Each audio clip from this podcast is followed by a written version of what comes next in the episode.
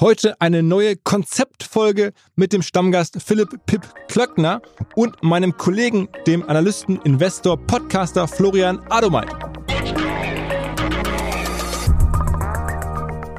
Aber ansonsten glaube ich, dass Rocket schon einen massiven Verdienst für, für das Ökosystem gehabt hat. Also fast, also in jeder zweiten Gründung oder dritten Gründung findet man noch irgendwelche Fragmente und Artefakte aus Rocket-Vergangenheiten, äh, in, insbesondere natürlich in den Lebensläufen der Gründer und Gründerinnen. Ähm, von daher glaube ich, ist die, die Gesamtbedeutung von Rocket äh, sicherlich nicht zu unterschätzen. Aber ich habe das damals ehrlicherweise deswegen auch gut gefunden, weil ich das so als, als totales Vote of Confidence in das Modell in die Zukunft gesehen habe. Und ich, das sind ja keine Hasardeure, die jetzt da irgendwie zocken, sondern die haben halt gedacht, okay, wir haben so starke Cashflows, wir können uns das leisten. Und wir wachsen da auch locker rein in so ein Sponsoring. Und da habe ich eher gedacht, guck mal, wie viel Geld die freisetzen, dass die sich sowas seriös leisten können und jetzt nicht da irgendwie wie so manche Krypto-Company irgendwie halt irgendwie was riskiert. Das ist, glaube ich, tatsächlich eine Millennium-Company, also Firmen, die so schnell, äh, so stark wachsen. Auf, ich glaube, am Höhepunkt waren sie über 100 Milliarden wert.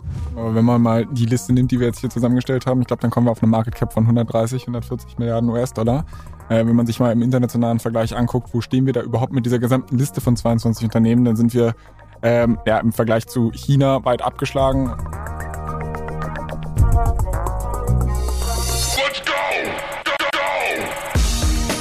Herzlich willkommen beim OMR Podcast mit Philipp Westermeier.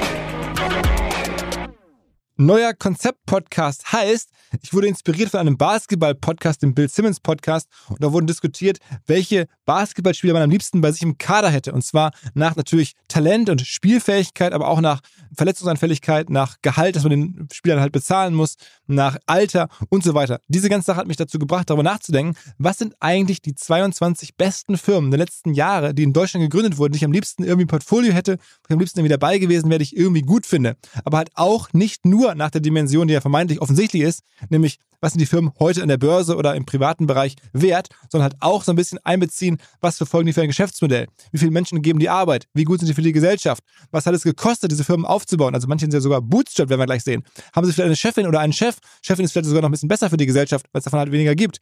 All das haben wir einbezogen in die Diskussion darüber, was sind die 22 besten Firmen, die in den letzten Jahren hier aufgebaut wurden, also die Firmen des Jahrtausends, könnte man auch sagen.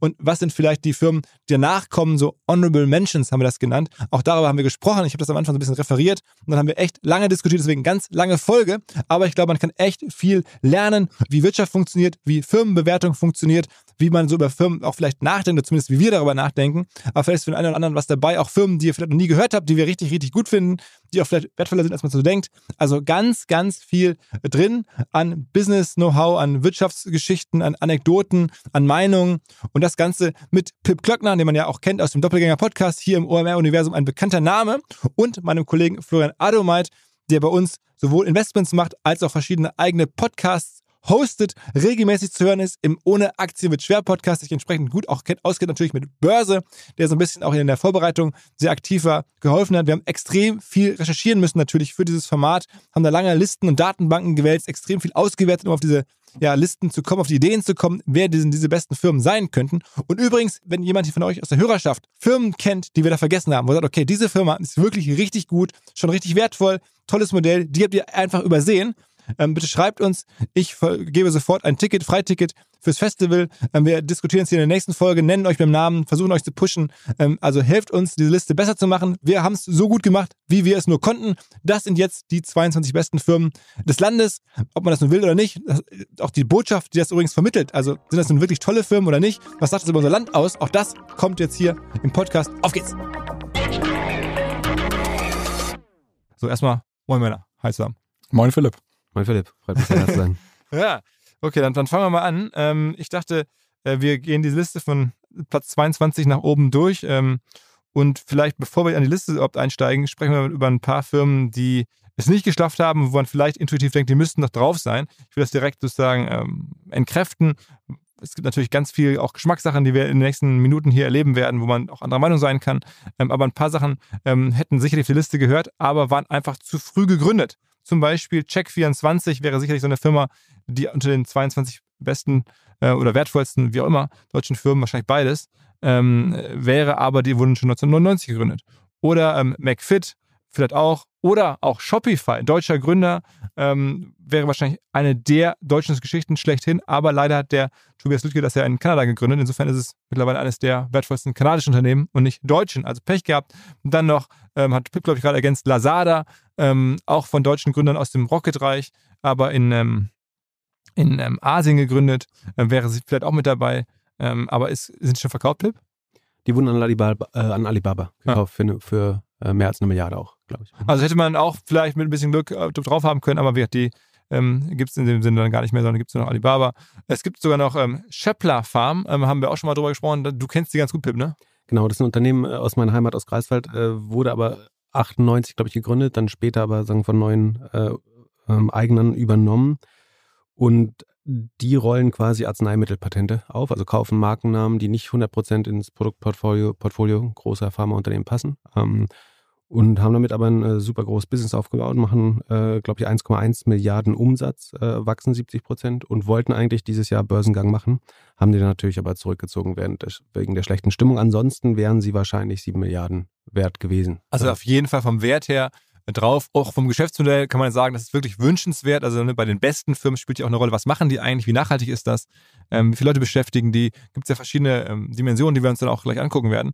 Aber die hätten sicherlich aus ganz vielen Gründen draufgepasst. Gerade auch das ähm, Pharma-Geschäftsmodell ist ja, glaube ich, gesellschaftlich wünschenswert, kann man sagen, was die da machen.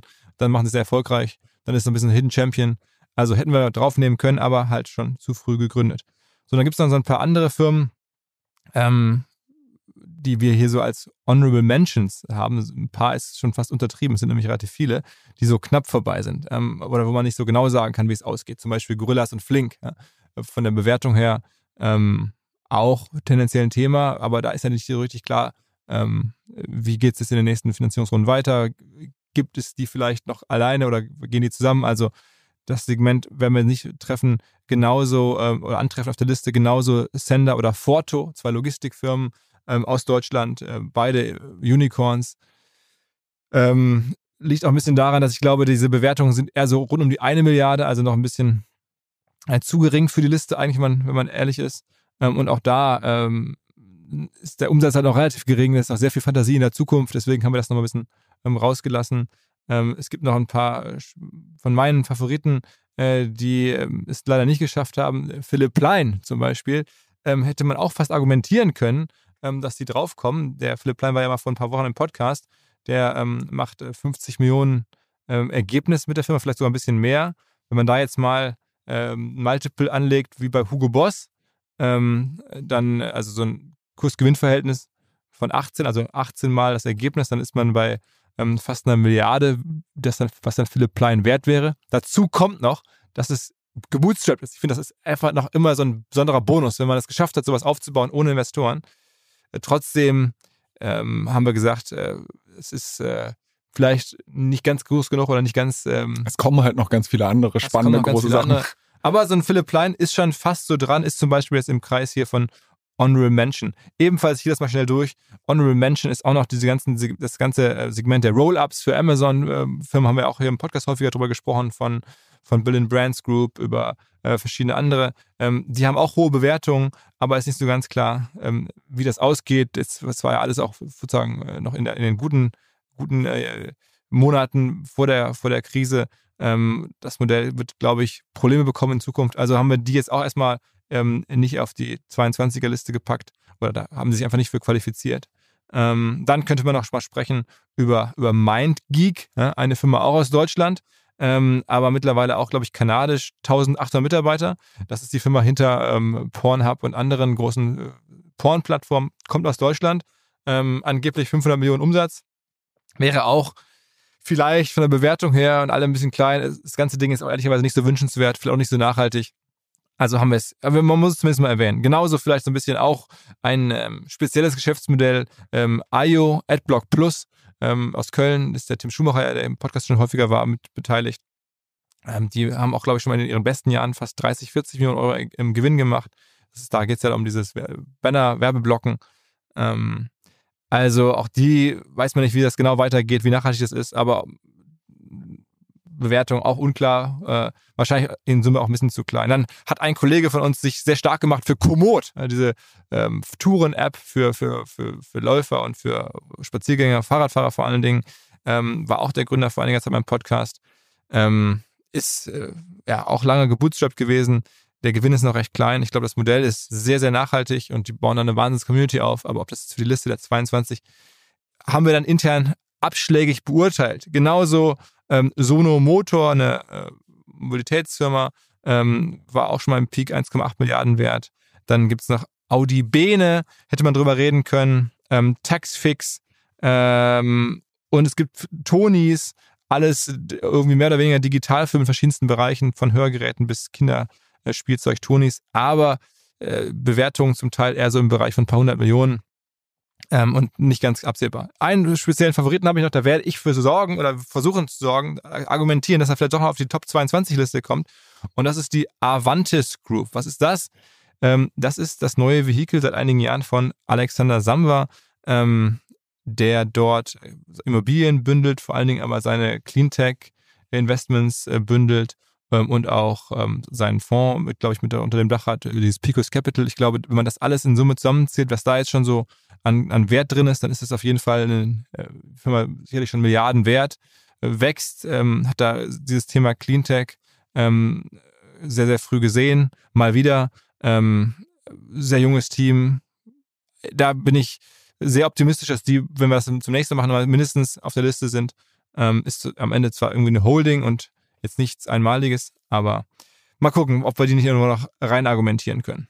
So, Vielleicht ein Unternehmen, was du noch vergessen hast, was auch so bewertungstechnisch reinpassen könnte, wäre Tier. Ich glaube, die haben mal auf einer 2 Milliarden Bewertung geraced. Da ist es aber einfach so, dass man äh, an den Public Markets einen Konkurrenten gesehen hat mit Bird, der einigermaßen vergleichbar ist. Die sind auch für etwas mehr als 2 Milliarden, glaube ich, in die Börse gegangen, sind mittlerweile nur noch 100 Millionen wert. Ähm, und deshalb vielleicht, obwohl im Private Market da noch eine sehr hohe Bewertung steht, äh, haben wir es jetzt einfach nicht mit aufgenommen weil, wie gesagt, ähm, Competitor da jetzt zumindest darauf schließen lassen, dass es dann in Zukunft nicht allzu rosig weitergehen wird. Haben wir auch nochmal jetzt Leute entlassen müssen, also da ist schon Druck drauf. Dann lass uns mal in die richtige Liste reingehen. Platz 22, wegen ne, 22 Jahren, die wir schon haben in diesem Jahrhundert. Ähm, jemand, der sich mit Rocket Internet ähm, in dem Fall gut auskennt, ist Pip, weil er da mal, weil er für tätig war. Pip, Rocket Internet auf 22? Ja, ich finde es fast ein bisschen tief, sozusagen ein bisschen Rocket-Herz schlägt noch in mir. Also einerseits meine Anlegerschutzseite finde es natürlich durchaus problematisch, wie die sich von der Börse zurückgezogen haben ähm, und die Kleinanleger äh, raussqueezen, wobei da ist ja Staatsaufgabe, da ein vernünftiges System ähm, sozusagen zur Verfügung zu stellen und eine, eine rechtliche Ordnung, damit sowas nicht passieren kann eventuell. Ähm, aber ansonsten glaube ich, dass Rocket schon einen massiven Verdienst für, für das Ökosystem gehabt hat. Also fast also in jeder zweiten Gründung oder dritten Gründung findet man noch irgendwelche Fragmente und Artefakte aus Rocket-Vergangenheiten, äh, in, in, insbesondere natürlich in den Lebensläufen der Gründern, Gründer und Gründerinnen. Ähm, von daher glaube ich, ist die, die Gesamtbedeutung von Rocket äh, sicherlich nicht zu unterschätzen. Ähm, andererseits haben sie heute halt kaum noch operatives Geschäft, gründen kaum noch selbst, äh, sind so eine bessere Investment-Holding äh, ähm, und lenken die Geschehnisse der Hauptstadt jetzt auch nicht mehr so, wie es noch vor, vor 10 oder 15 Jahren gewesen wäre. Aber alleine ne, der, der Impact ist ja auch dadurch nochmal zu spüren, wie viele Gründer, ja. du hast gerade schon gesagt, die, die da angefangen haben und dass auch hier Firmen, die, über die wir noch reden werden, Zalando zum Beispiel, ähm, HelloFresh, ähm, ja auch aus Rocket hervorgegangen sind, die jetzt genau. witzigerweise dann höher sind auf der Liste, da kommen wir gleich zu, als Rocket selber. Das sind schon, schon echt Punkte. Und die waren mal im Peak auch 10 Milliarden wert, ne, muss man sagen. Ähm, und jetzt auch da sagen, Insider ähm, noch sind sie ja in der Börse oder noch kann man ja irgendwie einen Börsenwert sehen. Ähm, wäre der echte Wert von Rocket aufgrund von Assets, die sie irgendwo in Asien haben und so eigentlich viel höher. Das wird gar nicht richtig abgebildet, ne? Höchstwahrscheinlich. Es spiegeln diese zwei Milliarden nicht die, die volle äh, Bewertung wieder, die man in, wenn man das jetzt alles auflesen würde, hätte, genau. Also. Deswegen war es ja so ein cleverer Move aus Sicht der Eigentümer von, also Oliver Samba, glaube ich, insbesondere, das Ding mhm. von der Börse runterzunehmen, weil er jetzt sozusagen an den Mehrwerten alleine äh, partizipieren kann. Also scheint clever zu sein, aber ähm, naja, aus Anlegerschutz, du hast schon gesagt, war das nicht so wünschenswert. Ähm, auf Platz 21, also am vorletzten Platz, da sieht man schon so ein bisschen, was gerade gemeint war mit den ähm, von Rocket inspirierten äh, oder ausgebildeten Gründern. Da ist jetzt Rocket nicht beteiligt bei Auto 1 nämlich, aber die Gründer waren da mal eine Weile. Ähm, Wie seht ihr Auto 1? Also ist es äh, adäquater auf Platz 21? Ja, also für mich fast ein bisschen zu niedrig gerankt. Ich meine, die waren im Peak mal um die 13 Milliarden, das war auch zum Börsengang äh, wert, war dann ein ziemliches Trauerspiel. An der Börse sind mittlerweile nur noch 2 Milliarden wert, machen allerdings äh, aufs Jahr gesehen immer noch so 5 bis 6 Milliarden Umsatz, wachsen auch noch einigermaßen dynamisch, sind zwar unprofitabel, aber gehen halt ein echtes Problem an. Also der Gebrauchtwagenmarkt ist eigentlich global betrachtet extrem fragmentiert, selbst in Deutschland betrachtet extrem fragmentiert. Und ich glaube, jeder, der mal versucht hat, ein Auto zu kaufen, weiß, was für eine ja, auf Deutsch gesagt beschissene Experience das ist oder auch ein Auto zu verkaufen. Und ich glaube, dass es da halt eine zentrale Marke gibt, wo man halt versucht, diese Informationsasymmetrien, die es zwischen einem Gebrauchtwagenhändler gibt und mir als Käufer oder Verkäufer meines Autos, äh, so ein bisschen da halt Vertrauen reinbringt, Economies of Scale, also sprich größer wird und man dann halt ähm, ja auch mehr Inventar schafft. Ich glaube, das ist ein, ein Problem oder eine Lösung für ein Problem, was tatsächlich existiert und was definitiv äh, Potenzial hat. Ich will jetzt nicht sagen, dass die Firma unterbewertet ist oder so, aber äh, in Anbetracht dessen, was dann danach noch auf der Liste kommt, würde ich sie fast so vier, fünf Plätze höher einschätzen. Pip? Ja, also sie haben es definitiv äh, in die Liste sagen, verdient, dort zu sein. Äh, das, das macht schon Sinn, nachdem sie am Höhepunkt mal 10 Milliarden wert waren. Ähm, äh, sie wachsen auch ganz gut gegenüber dem Vorjahr, gegenüber dem Vorquartal nicht. Das kann aber saisonal sein. Also wir kaufen weniger Autos als im Vorquartal, ähm, aber machen aber mehr Umsatz. Ähm, das Problem ist so ein bisschen, dass sie an jedem Auto eigentlich nur 700 Euro Rohmarge verdienen. Also, also im Schnitt ist das Auto noch 10.000 Euro wert, daran hat man 700 Euro Rohmarge. Und wenn man dann alle Kosten, Marketing, Sales, Gemeinkosten, ähm, Technologiekosten und so weiter draufhaut, dann verlieren sie an jedem Auto eigentlich noch für 400 Euro ähm, äh, Marge. Das kannst du auch. Und das kriege ich auch in ein Auto mit vier, sagen, für 400 Euro weniger zu verkaufen, als ich es äh, gekauft habe. Aber sagen, was auf jeden Fall überzeugend ist, ist, dass sie den NPS von äh, über 70 haben. Ähm, sagen, das ist der Net Promoter Score, also wie wahrscheinlich würde jemand das weiterempfehlen an äh, gute Freunde. Und das hat man im Autohandel sonst natürlich nicht. Ne? Also wer geht schon zu irgendjemandem und sagt, ich würde dir mal den Autohändler empfehlen, weil jeder hat das Gefühl, er wird beschissen äh, eigentlich. Und wenn man damit 70 Prozent rausgeht, ist das, äh, also ein NPS von 70 ist wirklich extrem gut. Finde ich eine super geile KPI eigentlich genau für das Geschäftsmodell. Also weil ein NPS genau. ist bei vielen Geschäftsmodellen finde ich nicht so wichtig, aber hier finde ich ist ein NPS genau. äh, in dem Dimension echt überragend eigentlich. Weil es ja. das Hauptproblem des Marktes so ein bisschen adressiert, nämlich ein ja. Vertrauensproblem. Also diese, diese Nobelpreistheorie, äh, sagen die, also der das Market of Lemons, adverse Selektion und so, das da dreht sich ja hauptsächlich um adverse äh, um äh, Informationsasymmetrie, also dass äh, du eigentlich mangelndes Vertrauen im Automarkt hast und das lösen sie eigentlich ganz gut. Ähm, problematisch könnte werden, dass sie jetzt selber Autokredite vergeben. Ähm, wenn man die jetzt in wirtschaftlich schweren Zeiten äh, sozusagen selber aufs Balance Sheet nimmt, dann kann man sich damit natürlich auch in die Nesseln setzen. Und man sieht, äh, dass die, das Inventar stark ansteigt von einer Viertelmilliarde auf jetzt äh, eine Dreiviertelmilliarde im Vergleich zum Vorjahr äh, auf Q1-Basis.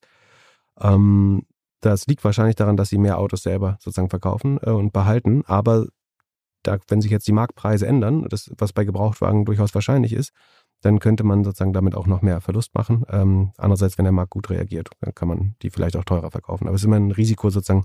Bei einem Modehändler wird man das immer kompliziert sehen, wenn jetzt zu viel Inventar aufgebaut wird. Mhm. Ähm.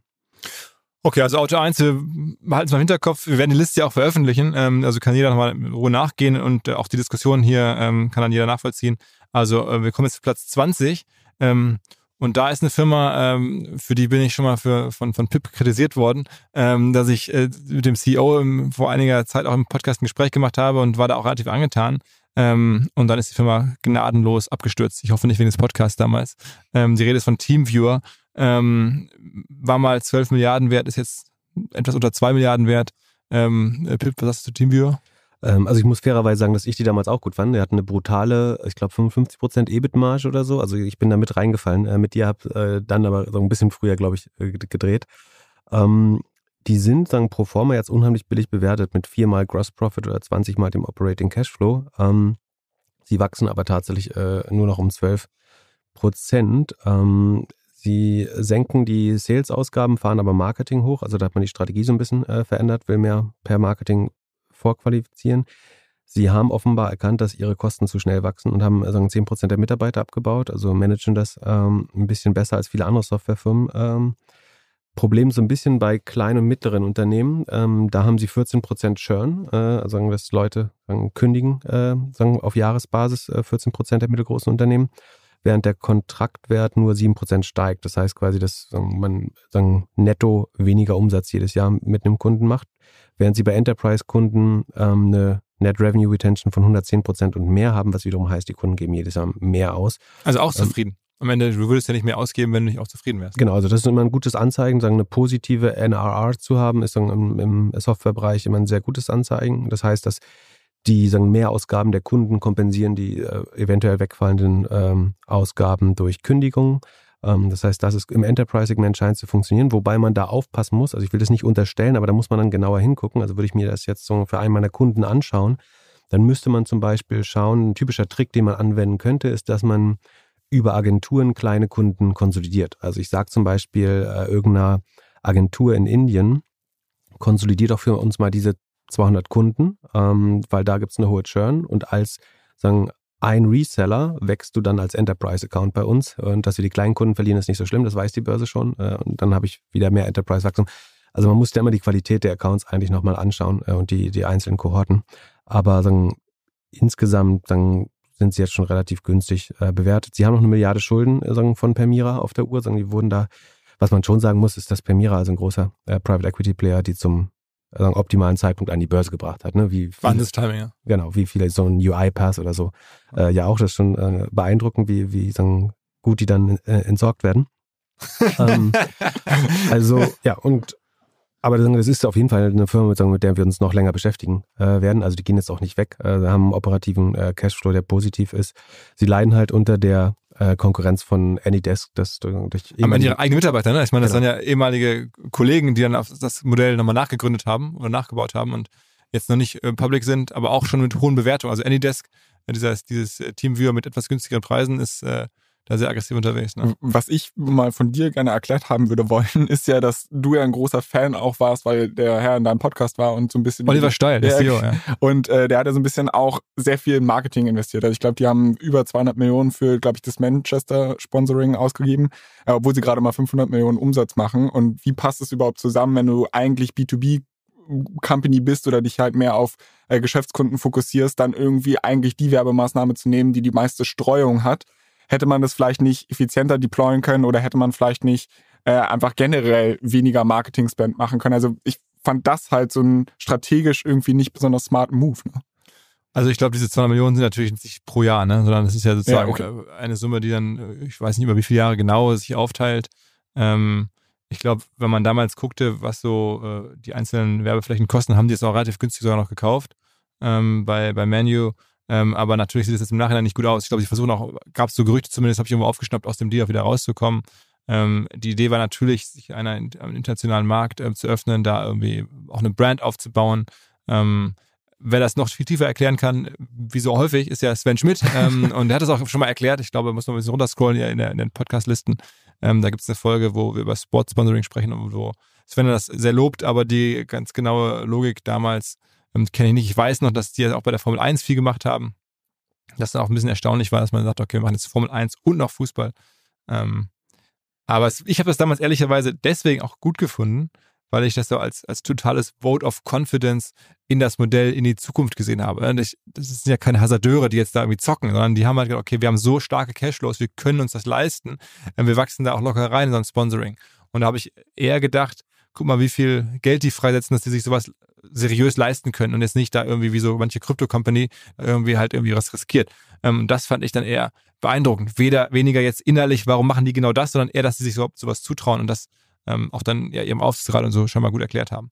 Aber okay, also. Du kannst natürlich auch mal so einen großen Account mit in die Launch nehmen, ne? also sowohl bei Formel 1 oder äh, bei, bei, bei Menu, ähm, dann auch wenn du sagen jetzt Enterprise-Kunden targetest, die äh, gucken vielleicht nicht Fernsehen, aber die nimmst du halt dann mit äh, zum Event. Und, das ist aber äh, auch eine teure Launch dann. Das ist eine teure Launch. Ich glaube, es liegt so ein bisschen an der Strategie, dass sie eben gesagt haben, sagen, wir haben zu viel Direct Sales gemacht und wir müssen, so wie andere Softwareanbieter, die noch besser per Marketing vorqualifizieren, die Nutzer ähm, und sozusagen aufwärmen äh, die Leads. Und dann wollte man das, glaube ich, sozusagen mit einem Big Bang machen und hat deswegen äh, sich weit aus dem Fenster gelehnt.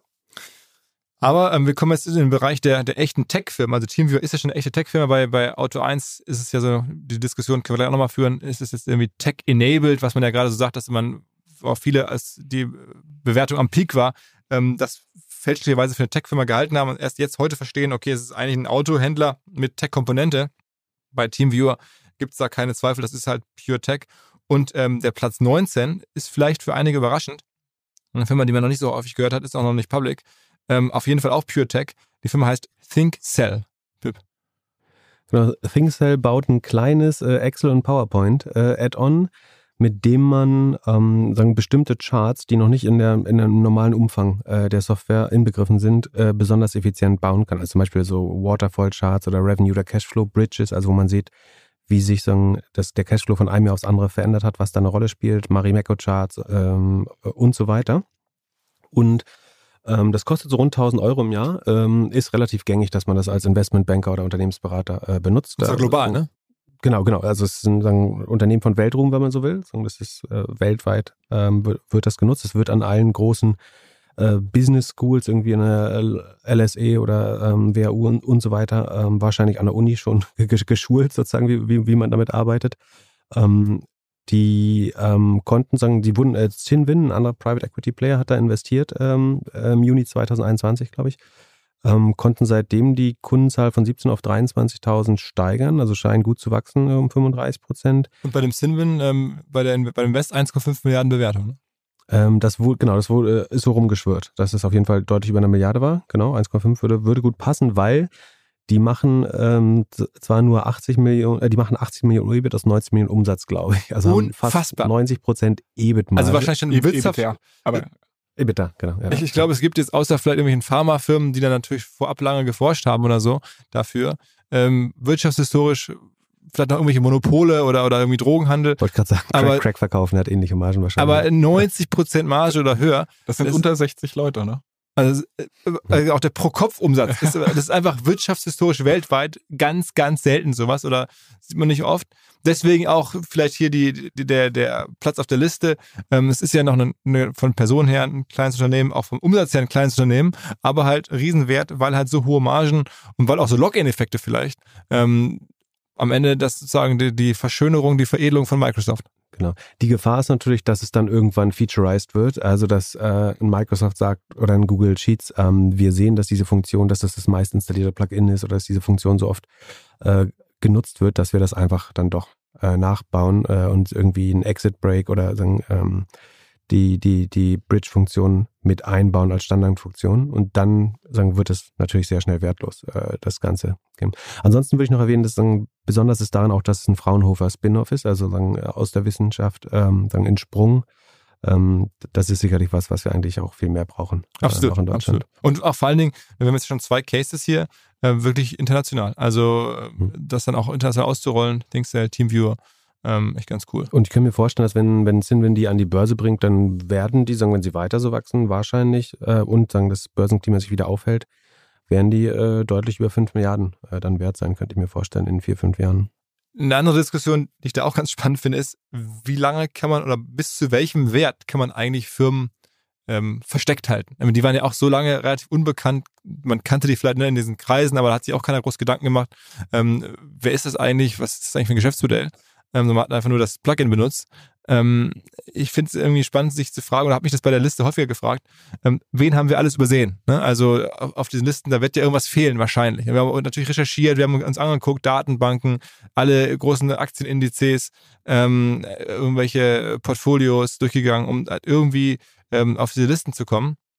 Aber trotzdem, wenn wir möglicherweise was übersehen haben, und dann ist die Frage, kann man eigentlich in Deutschland eine Firma übersehen, die eine Milliarde wert ist? Was meint ihr? Ich glaube, wenn es im Consumer-Segment ist, ist es relativ schwer. Also wenn, es eine D2C-Marke ist oder irgendein Produkt, was man auch im Supermarkt findet ähm, oder was ähm, übers Internet beworben werden muss. Und HelloFresh, so da sehe ich halt so viel Werbung, dass ich irgendwann denke, okay, die müssen ja ganz schön Asche haben, wenn die äh, irgendwie den ganzen Bahnhof hier eintapezieren oder so.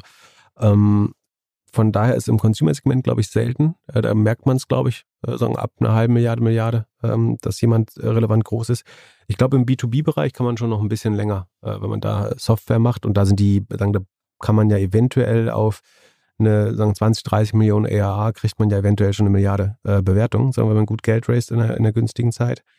Da ist wahrscheinlich möglich, dass man relativ lange äh, unterm Radar fliegt. Ähm, Also man könnte jetzt hier auch mit der Headline ankommen bei ThinkSale, ähm, die 19 beste Firma des Jahrtausends, von der du noch nie gehört hast. Mhm. Ähm, und dann käme ThinkSale, weil wahrscheinlich sehr viele Menschen davon noch nicht gehört haben. Ähm, denn ja, man muss halt schon wirklich in der Szene sein, um das auch überhaupt zu benutzen, das Produkt. Aber wir kommen ja gleich nochmal zu ein, zwei anderen Firmen. Das Besondere ist natürlich da, dass die Bewertung sehr stark von der EBIT-Marge äh, oder EBITDA-Marge getrieben wird. Ne? Also sagen, die machen ja gar nicht so viel Umsatz äh, am Ende.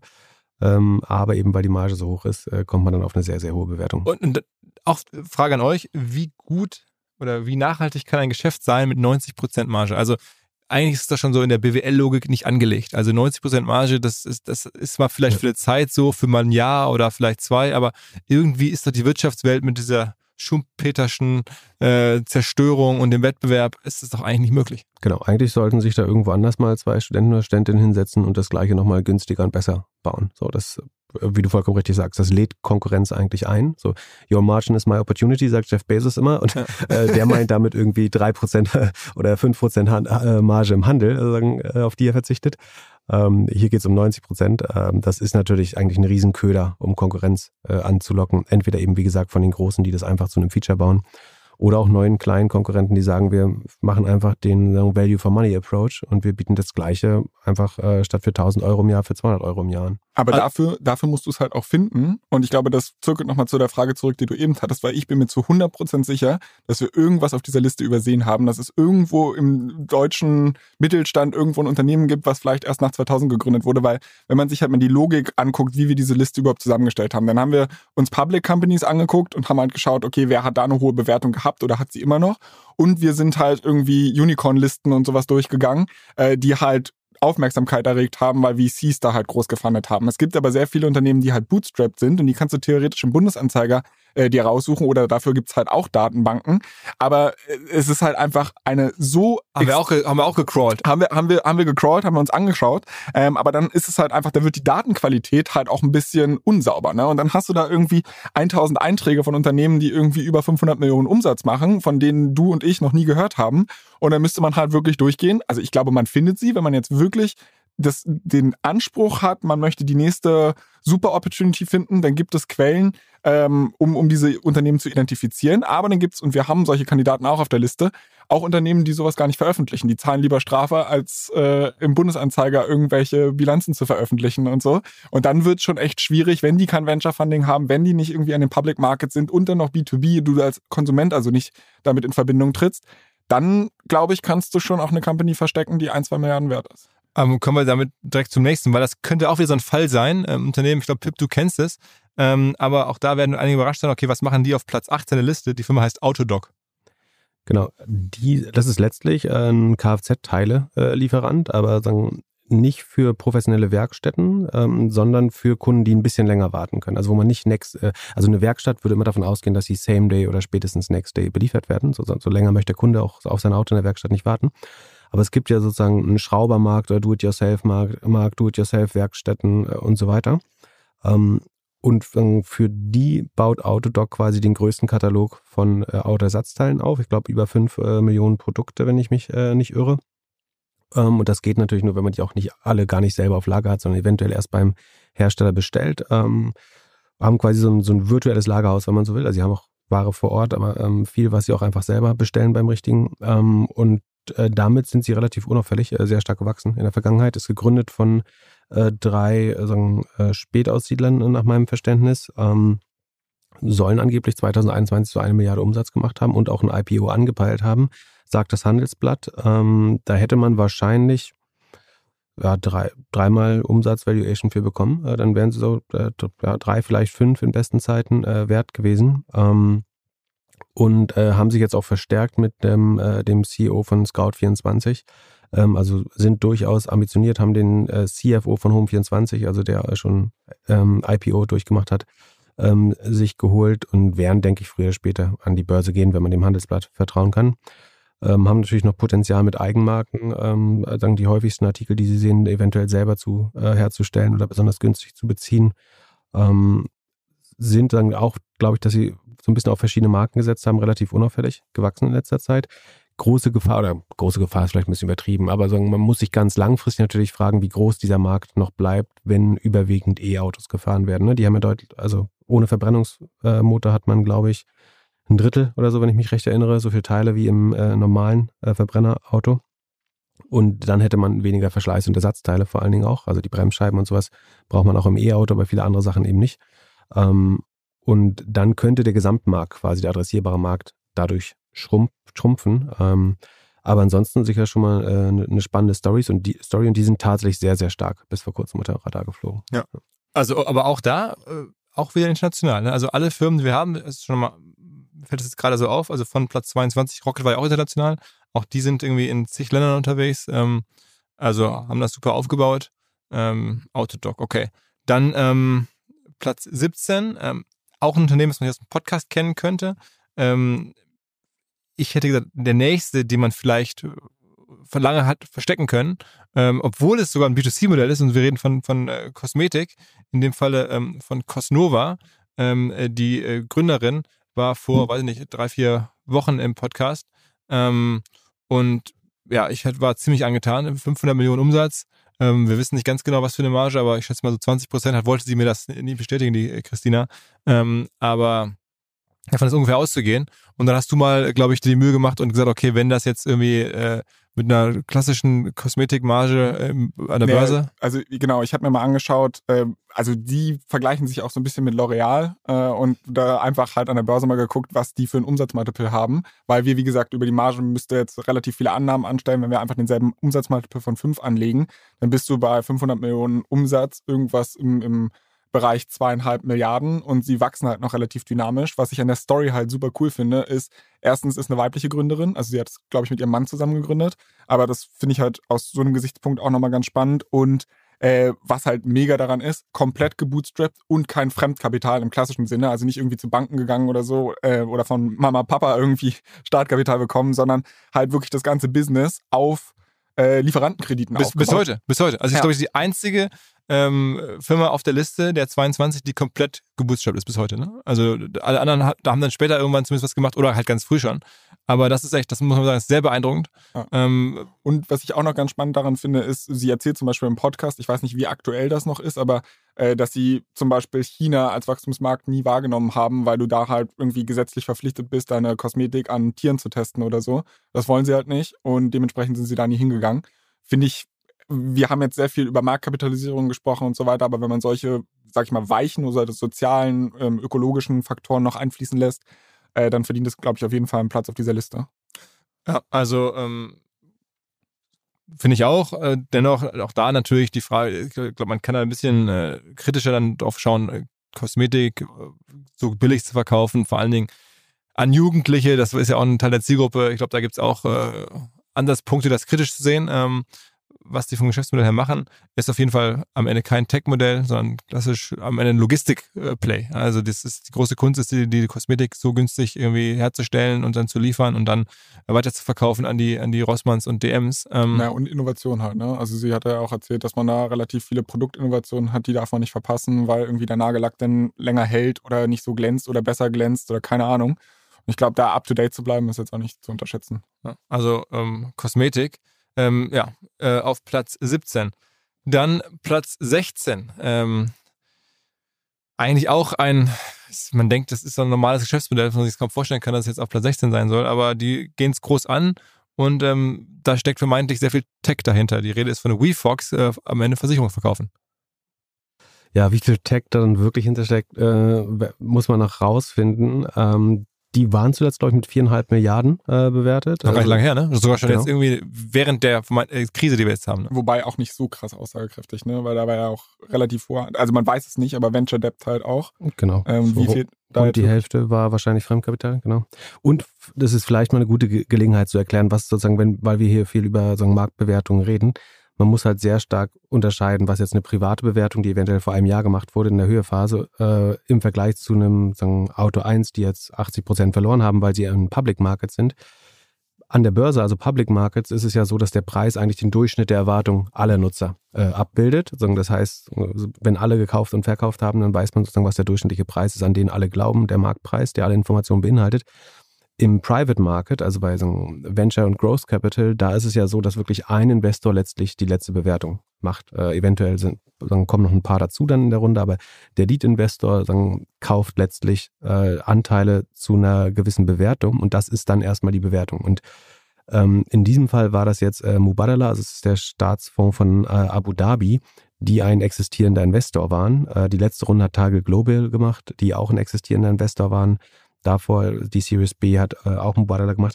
Da geben sich so ein bisschen die äh, existierenden Investoren äh, sagen Reihe um die, den Lead in die Hand äh, für die Runden. Also da muss man jetzt da fragen, inwiefern das eine Marktbewertung ist. Ne? Also das ist sicherlich nicht, sondern es gibt eben einen Investor, in dem Fall jetzt Mubadala, die gesagt haben, wir würden da nochmal auf viereinhalb Milliarden ähm, investieren. Wie gesagt, das ist wahrscheinlich so 50 oder 60 Prozent Equity und der Rest äh, war Debt äh, bei der Runde. Was WeFox macht, ist letztlich, glaube ich, ähm, ein, ein Roll-up von, von Maklern hauptsächlich. Also sie bieten ihre Softwarelösung Maklern an, sie kaufen aber auch Maklergeschäfte äh, sozusagen exklusiv auf, geben denen dann manchmal so eine Art Lebensrente dafür, insbesondere wenn die höheren Alters sind, dann will man sozusagen, man muss verstehen, Makler kriegen eine Provision dafür, wenn sie einen neuen Vertrag abschließen. So, also wenn ich dir jetzt eine Lebensversicherung andrehe oder eine äh, Krankenversicherung, eine private, dann kriege ich dafür irgendwie 800 oder 1200 Euro. Ähm, ich kriege aber sozusagen, solange du unter Vertrag bist, auch eine sogenannte Bestandsprovision. Und äh, mein Verdacht ist, dass zumindest ein, ein, gewisser Teil des Umsatzes, den WeFox macht, auf das Aufkaufen von solchen Bestandsprovisionen ähm, basiert. Man baut mit diesen angebotenen Lebensrenten natürlich auch Verbindlichkeiten äh, für die Zukunft auf. Da muss man schauen, wie, wie viel ist das eigentlich, was sie den Leuten da geben, damit sie ihre Geschäfte letztlich an WeFox übergeben oder sagen, äh, demnächst übergeben werden. Ähm, sie, ähm, der Gründer Julian Teike sagt, das ist das bessere Modell als D2C, also ein Modell wie Lemonade oder so, die jetzt neue Kunden akquirieren im Versicherungsmarkt ähm, haben unheimlich hohe Marketingausgaben. Die hat WeFox natürlich nicht, ne? sondern sie, nach meinem Gefühl, sagen sie, geben halt entweder Provision oder kaufen die, die Kunden hinzu.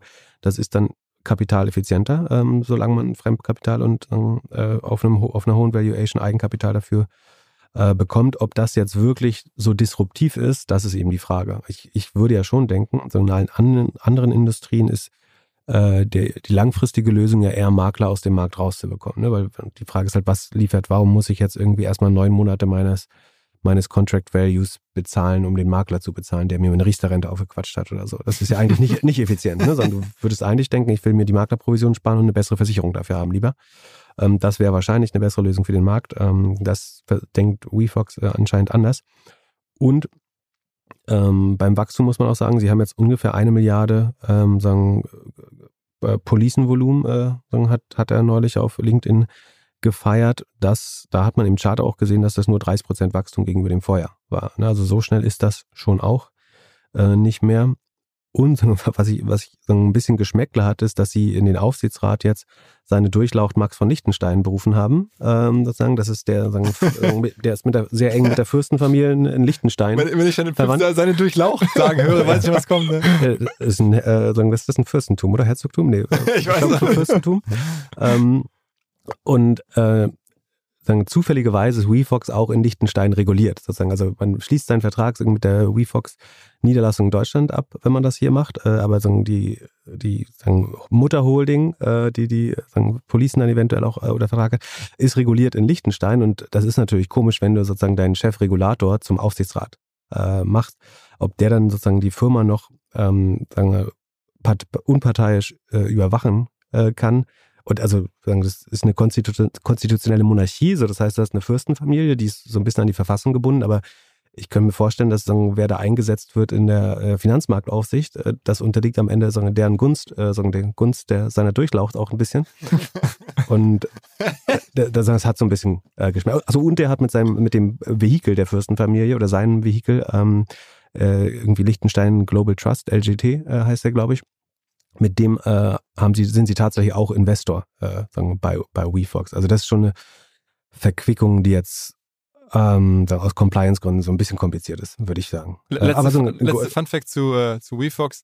Ich war doch äh, kürzlich auf Sylt, da zu der unter anderem Aufnahme an der Sansibar mit dem Herbert Seckler und war dann noch einen weiteren Tag auf Sylt ähm, und an einem anderen Strand und traf da den Julian Teike, ähm, der auch schon mal im Podcast war, den ich, kann man auch nachhören, so ungefähr jetzt vielleicht ein Jahr her. Ähm, und hat mir natürlich sofort auch gratuliert, als wir uns da irgendwie in Badehose statt, ähm, an der Düne standen. Wozu hat er dir in der Badehose gratuliert? Nee, nee, zu seiner äh, Pandemie natürlich gratulieren. ähm, und da sagte er, ähm, äh, ja, äh, es hätte eigentlich rein theoretisch auch noch viel höher sein können. Also er war extrem bullish und happy, aber auch so. Ja, also der ist, also die, man muss, äh, also A, sagen, jeder, der auf der Liste ist, hat das zweifelsohne verdient. Ne? Sagen, es ist eine Riesenleistung, dieses Geld auf den Bewertungen äh, zu raisen. Ich glaube, es macht er sagen, taktisch sehr schlau. Die machen super Pressearbeit. Ne? Also man sieht ihn irgendwie einmal die Woche eigentlich irgendwie auf CNN, CNBC oder Bloomberg. Ähm, und sagen, er, er verkauft das wirklich sagen, maximal äh, gut, äh, die, dieses Unternehmen, glaube ich. Man muss ja generell sagen, auch wenn wir jetzt hier uns kritisch zu den Modellen äußern, also Leute, die es geschafft haben, ähm, sowohl auf diese 22er-Liste, also auch aber hier Honorable Mention ähm, irgendwie dabei zu sein, das ist ja gigantisch. Das sind natürlich die, die erfolgreichsten und besten äh, Unternehmer dann auch ähm, der letzten 22 Jahre in Deutschland. Äh, das ist schon krass. Also das, muss, das ist, gilt jetzt für alle. Ne? Also das, aber auch wenn wir jetzt da vielleicht ein bisschen äh, bei dem einen oder anderen Modell nicht ganz so happy sind oder nicht ganz so euphorisch sind wie bei anderen Modellen. Also das ist ja wirklich äh, beeindruckend. Kommen wir zum nächsten. Kann ja auch durchaus sein, dass das tatsächlich das kapitaleffizientere Modell am Ende ist, das genau so zu machen. Ne? Also Lemonade ist noch anderthalb Milliarden wert. Also so bis jetzt sagen, ist er erstmal auf einem guten Kurs da. Ja. Es folgt ein kurzer Hinweis für alle OMR-Festivalbesucher, insbesondere die, die im B2B- oder Industriekosmos aktiv sind. Wie ihr alle Podcast-StammhörerInnen wissen, nutzen wir bei OMR schon seit längerem SalesViewer und weisen ja auch gerne hier darauf hin. Damit generieren wir wirklich zahlreiche B2B-Leads für uns und unsere verschiedenen Aktivitäten. Wer bislang SalesViewer noch nicht genauer selber unter die Lupe nehmen konnte, der kann das jetzt demnächst nämlich auf dem Festival tun. Und zwar gibt es dort einen Gemeinschaftsstand von SalesViewer mit OMR Reviews, wo unter anderem auch der neue OMR Viewer präsentiert wird. Ein Tool für unsere Kunden von OMR Reviews. Das Ganze findet statt in der Halle A1 am Stand C11 und noch mehr SalesViewer am zweiten Eventtag spricht der Gründer von SalesViewer, der Benny, auf der Blue Stage über spannende B2B Best Practices. Also da kann man auch nochmal SalesViewer kennenlernen. Ansonsten natürlich alle Infos im Netz oder in Halle A1 am Stand C11. Zurück zum Podcast. Okay, dann ähm, Platz 15 die Shop-Apotheke, auch irgendwie gar nicht so oft diskutiert, obwohl es ein E-Commerce-Modell ist. Äh, Medikamente, äh, Pip? Ähm, da ist, also die Aktie ist äh, extrem gut gelaufen äh, in den letzten Jahren. Da ist natürlich die große Wette auf das E-Rezept. Also, dass man ähm, quasi vom Arzt ein E-Rezept bekommen kann und dass man nicht mehr sagen, zu einer sagen, lokalen Apotheke muss, sondern sich das Liefer äh, Medikamente liefern lassen kann. Davon würden wahrscheinlich Shop-Apotheke und ähm, die Zurose-Gruppe, also zu der Doc Morris gehört, die auch börsennotiert ist, sehr stark profitieren. Oh, in der Schweiz, ne? Mhm. Genau, dann, die haben verschiedene äh, Marken, irgendwie Doc Morris, Apotal, Medpacks und so weiter gekauft, ähm, aber sitzen in der Schweiz, deswegen sind sie wahrscheinlich in dieser Runde. Ähm, und äh, am Höhepunkt waren sie, glaube ich, über 4 Milliarden wert, jetzt noch 1,5 äh, rund, glaube ich. Das ist irgendwie, war, war früher mal zweieinhalb Mal Umsatz. Ähm, das also Spannende auf jeden Fall an diesem E-Rezept ist natürlich, dass man damit eventuell dann die Rezepte der chronisch, also 80 Prozent des Profits in der ganzen Branche liegt definitiv in verschreibungspflichtigen Medikamenten. Deswegen hilft eigentlich dieses ganze Ibuprofen übers Internet verkaufen, äh, ist gar nicht so spannend, sondern man, man will natürlich sagen, die regelmäßigen ähm, Rezepteinlösungen äh, von chronisch Kranken letztlich haben. Das ist, womit man wirklich viel Geld verdienen könnte, wenn das klappt.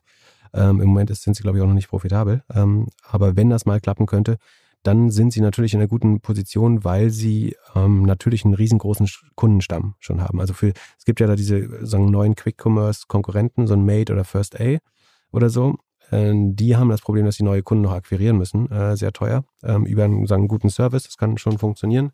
Aber sagen, sofort vom E-Rezept profitieren kann vermutlich vor allen Dingen die, die großen Firmen, die eventuell schon Hunderttausende von äh, technologieaffinen äh, Kunden äh, mit verschreibungspflichtigen Medikamenten ähm, sozusagen äh, on board haben und dann die reaktivieren können. Kann man jetzt darüber diskutieren, ob die aktuelle Bewertung den Platz 15 hier rechtfertigt, weil aktuell sind sie nur noch 1,2 Milliarden. Ja, da würde ich vielleicht einwerfen, dass sie, wie gesagt, halt eine Peak Valuation von über 5 Milliarden hatten. Dann hattest du ja auch gerade schon gesagt, Pip, ähm, dass es halt, du wirst halt am Kapitalmarkt jeden Tag gewogen und irgendwie alle Anleger stimmen darüber ab. Also deshalb würde ich im Zweifel sagen, wenn du eine Public Valuation von 1,2 Milliarden hast, dann bist du dann ist sie äh, stärker validiert als irgendwie mhm. in den Private-Märkten und sie waren halt auch wirklich Vorreiter, was das angeht. Also ich glaube, das war die erste Online-Apotheke in Deutschland und vielleicht belobt man da in der Hinsicht auch ein bisschen den Pioniergeist. Plus, äh, Amazon ist ja gerade auch so ein bisschen in Kauflaune, was, was E-Health-Unternehmen angeht. Also maybe kommt da noch irgendwie eine Übernahme-Fantasie äh, mit rein. Aber auf jeden Fall auch gesellschaftlich wirklich wünschenswert in Zeiten von Apothekensterben und noch mehr Landbevölkerung und sowas, ähm, denen irgendwie entgegenzukommen, ist das auch ein gutes Modell, ne? Ja. Aber was würde man da kaufen bei Shop Apotheke? Also warum sollte Amazon das kaufen? Ja, ehrlicherweise nur ein, ein Kundenstamm und es genau, war. Genau. Ja. Ja. Naja, also okay. Ich ähm, muss sagen, ist ja im MDAX, glaube ich, auch drin oder so. Eine, eine der E-Commerce-Firmen, die ich wenig im Blick habe, deswegen fällt es mir so schwer, noch mehr zu sagen. Ähm, zumal die, die da vorkommt, die haben wir, glaube ich, alle immer im Blick. ähm, äh, haben wir deswegen vielleicht auch einen Platz höher. Ähm, jedenfalls ähm, waren sie beide im Peak fast gleich viel wert, nämlich 5,2 und im Falle von About You 5,3 und sind jetzt auch beide ungefähr gleich viel wert, nämlich ungefähr 1,2 Milliarden. Ähm, also About You, einen Platz vor Shop Apotheke, Platz 14, Tarek Müller, ich glaube, sowohl mittlerweile im Doppelgänger äh, regelmäßig zu Gast irgendwie in euren Twitch-Sessions, äh, als auch jetzt bei uns natürlich über die, all die Jahre. Ähm, kennen wir sehr gut. Ähm, ich finde, was daran natürlich auch spannend ist, dass es einem Corporate gegründet, äh, gelungen ist, sowas sozusagen mitzugründen. Äh, im Falle von Otto, also es ist ja recht selten, dass so, wirklich sowas so gut funktioniert. Ähm, und die haben dieses äh, Software-Segment, was glaube ich viele, die das näher angucken, spannend finden innerhalb von About You, was man gar nicht so separat richtig sehen kann. Ähm, wie findet ihr das? Also ich finde bei About You äh, vielleicht noch ein Hinweis zu den Bewertungen, die wir hier immer rumwerfen. Das sind im Grunde genommen US-Dollar-Bewertungen, also nicht Euro, falls da jetzt irgendjemand durcheinander gekommen ist. Das ist ja gerade das gleiche meistens. Ja, okay, jetzt gerade, aber wenn wir Peak Valuations haben wir auch die Dollar-Bewertungen genommen mhm. und da nicht historisch umgerechnet. Aber auf jeden Fall, ähm, genau, bei About You finde ich halt sehr, sehr stark, dass sie mittlerweile, glaube ich, auch international eine relativ starke Brand haben. Plus Punkt zwei, dieses Software-Segment, was du gerade angesprochen hattest, namens Scale, ähm, wächst einigermaßen dynamisch. Da ist halt die Frage, kann man diese im Moment ist es halt eine sehr starke Konzernabhängigkeit, dass halt viele, viele Marken aus dem Otto-Konzern ähm, diese Software vor allem nutzen. Und wenn man es da schafft, irgendwie auch dieses Proof of Concept stärker zu zeigen, ähm, dann könnte das auch nochmal eine spannende Wette werden, die dann halt vielleicht nicht nur E-Commerce-Multiples bekommt, sondern vielleicht auch Software-Multiples bekommt. Ich, glaube, das Spannende ist, dass sie wirklich mal bewiesen haben, dass so ein Corporate Innovation funktionieren kann, wenn man die Zügel so weit genug lässt und alles anbietet, aber zu wenig verpflichtet. Ähm, ich glaube, das ist wichtig, dass es dafür gute Beispiele gibt, damit andere sich das ähm, auch trauen. Ich könnte mir vorstellen, dass About You äh, irgendwann für das Hamburger Ökosystem so einen Effekt haben würde, wie Rocket und Zalando äh, für das äh, Berliner Ökosystem. Ähm, das wäre Hamburg sehr zu wünschen, glaube ich. Und sozusagen als Challenge würde ich hauptsächlich betrachten, dass ich mir vorstellen könnte, dass jede Generation letztlich so eine eigene ihre eigene Modeplattform haben würde. Also so wie wir das bei Social Media schon sehen, ne, dass unsere Eltern irgendwie auf Facebook sind, wir vielleicht auf Instagram. Die nächste Generation ist auf äh, Snapchat oder TikTok. Und es zeichnet sich meiner Meinung nach so ein bisschen ab, dass es im Modehandel ähnlich eh sein könnte. Also dass wir so die Zalando-Generation sind, dass ähm, die nächste Generation eher About You ist. Die Frage ist, ähm, ist die nächste dann eben Shein oder schon das nächste, was wir noch gar nicht sehen? Ähm, wobei ich About You noch am ehesten zutrauen würde, dass die sozusagen auch die nächste Generation nochmal ab, äh, abholen können, weil sie schon noch sich sehr schnell bewegen, äh, finde ich. Mhm. Also auf jeden Fall ähm, eine Firma, die wir gut kennen, müssen wir nicht gar nicht so lange ähm, drüber sprechen. Platz 14 About You. Ähm, dann die Firma der Stunde, kann man sagen. Auch ehrlicherweise die Firma des Podcasts. Ähm, wer uns regelmäßig hört, hat in den letzten äh, Folgen ähm, relativ viel von Enpal gehört. Ähm, äh, ja, das Unternehmen mit dem wahrscheinlich meisten Rückenwind äh, überhaupt äh, derzeit wahrscheinlich in Europa. Äh, die stellen ähm, oder die vermieten, äh, verließen, genauer gesagt, ähm, Solaranlagen, so ganze äh, ja, äh, Energiesysteme für ähm, Hausbesitzer. Und ähm, das grad, läuft gerade richtig gut. Hier Sven hatte ja von äh, auch im Podcast von einer 2 Milliarden Bewertung, äh, die jetzt da angestrebt wird, gehört ähm, im Podcast ähm, klang das sogar noch ein bisschen ähm, bullischer. Mal gucken, was dann am Ende ähm, bei rauskommt. Aber äh, ja, ich glaube, die ganze Energiekrise ähm, spielt natürlich irgendwo in die Karte. Hat der, hat der Mario Kohle, der Gründer, auch ähm, zugegeben, oder was heißt zugegeben, da kann er nichts dafür.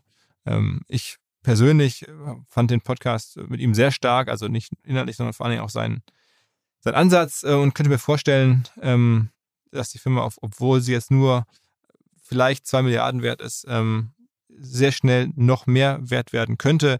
Da ist auch ein unfassbar gutes Team dahinter. Mario Kohle selber könnt ihr ja nachhören, wo er schon überall war, aber auch Ähm, hier ein Alexander Samba, der schon mit Zalando gebaut hat, ähm, ist damit wohl sehr operativ beteiligt. Die Zalando-Gründer sind da mit dabei, die HelloFresh-Gründer sind da mit dabei.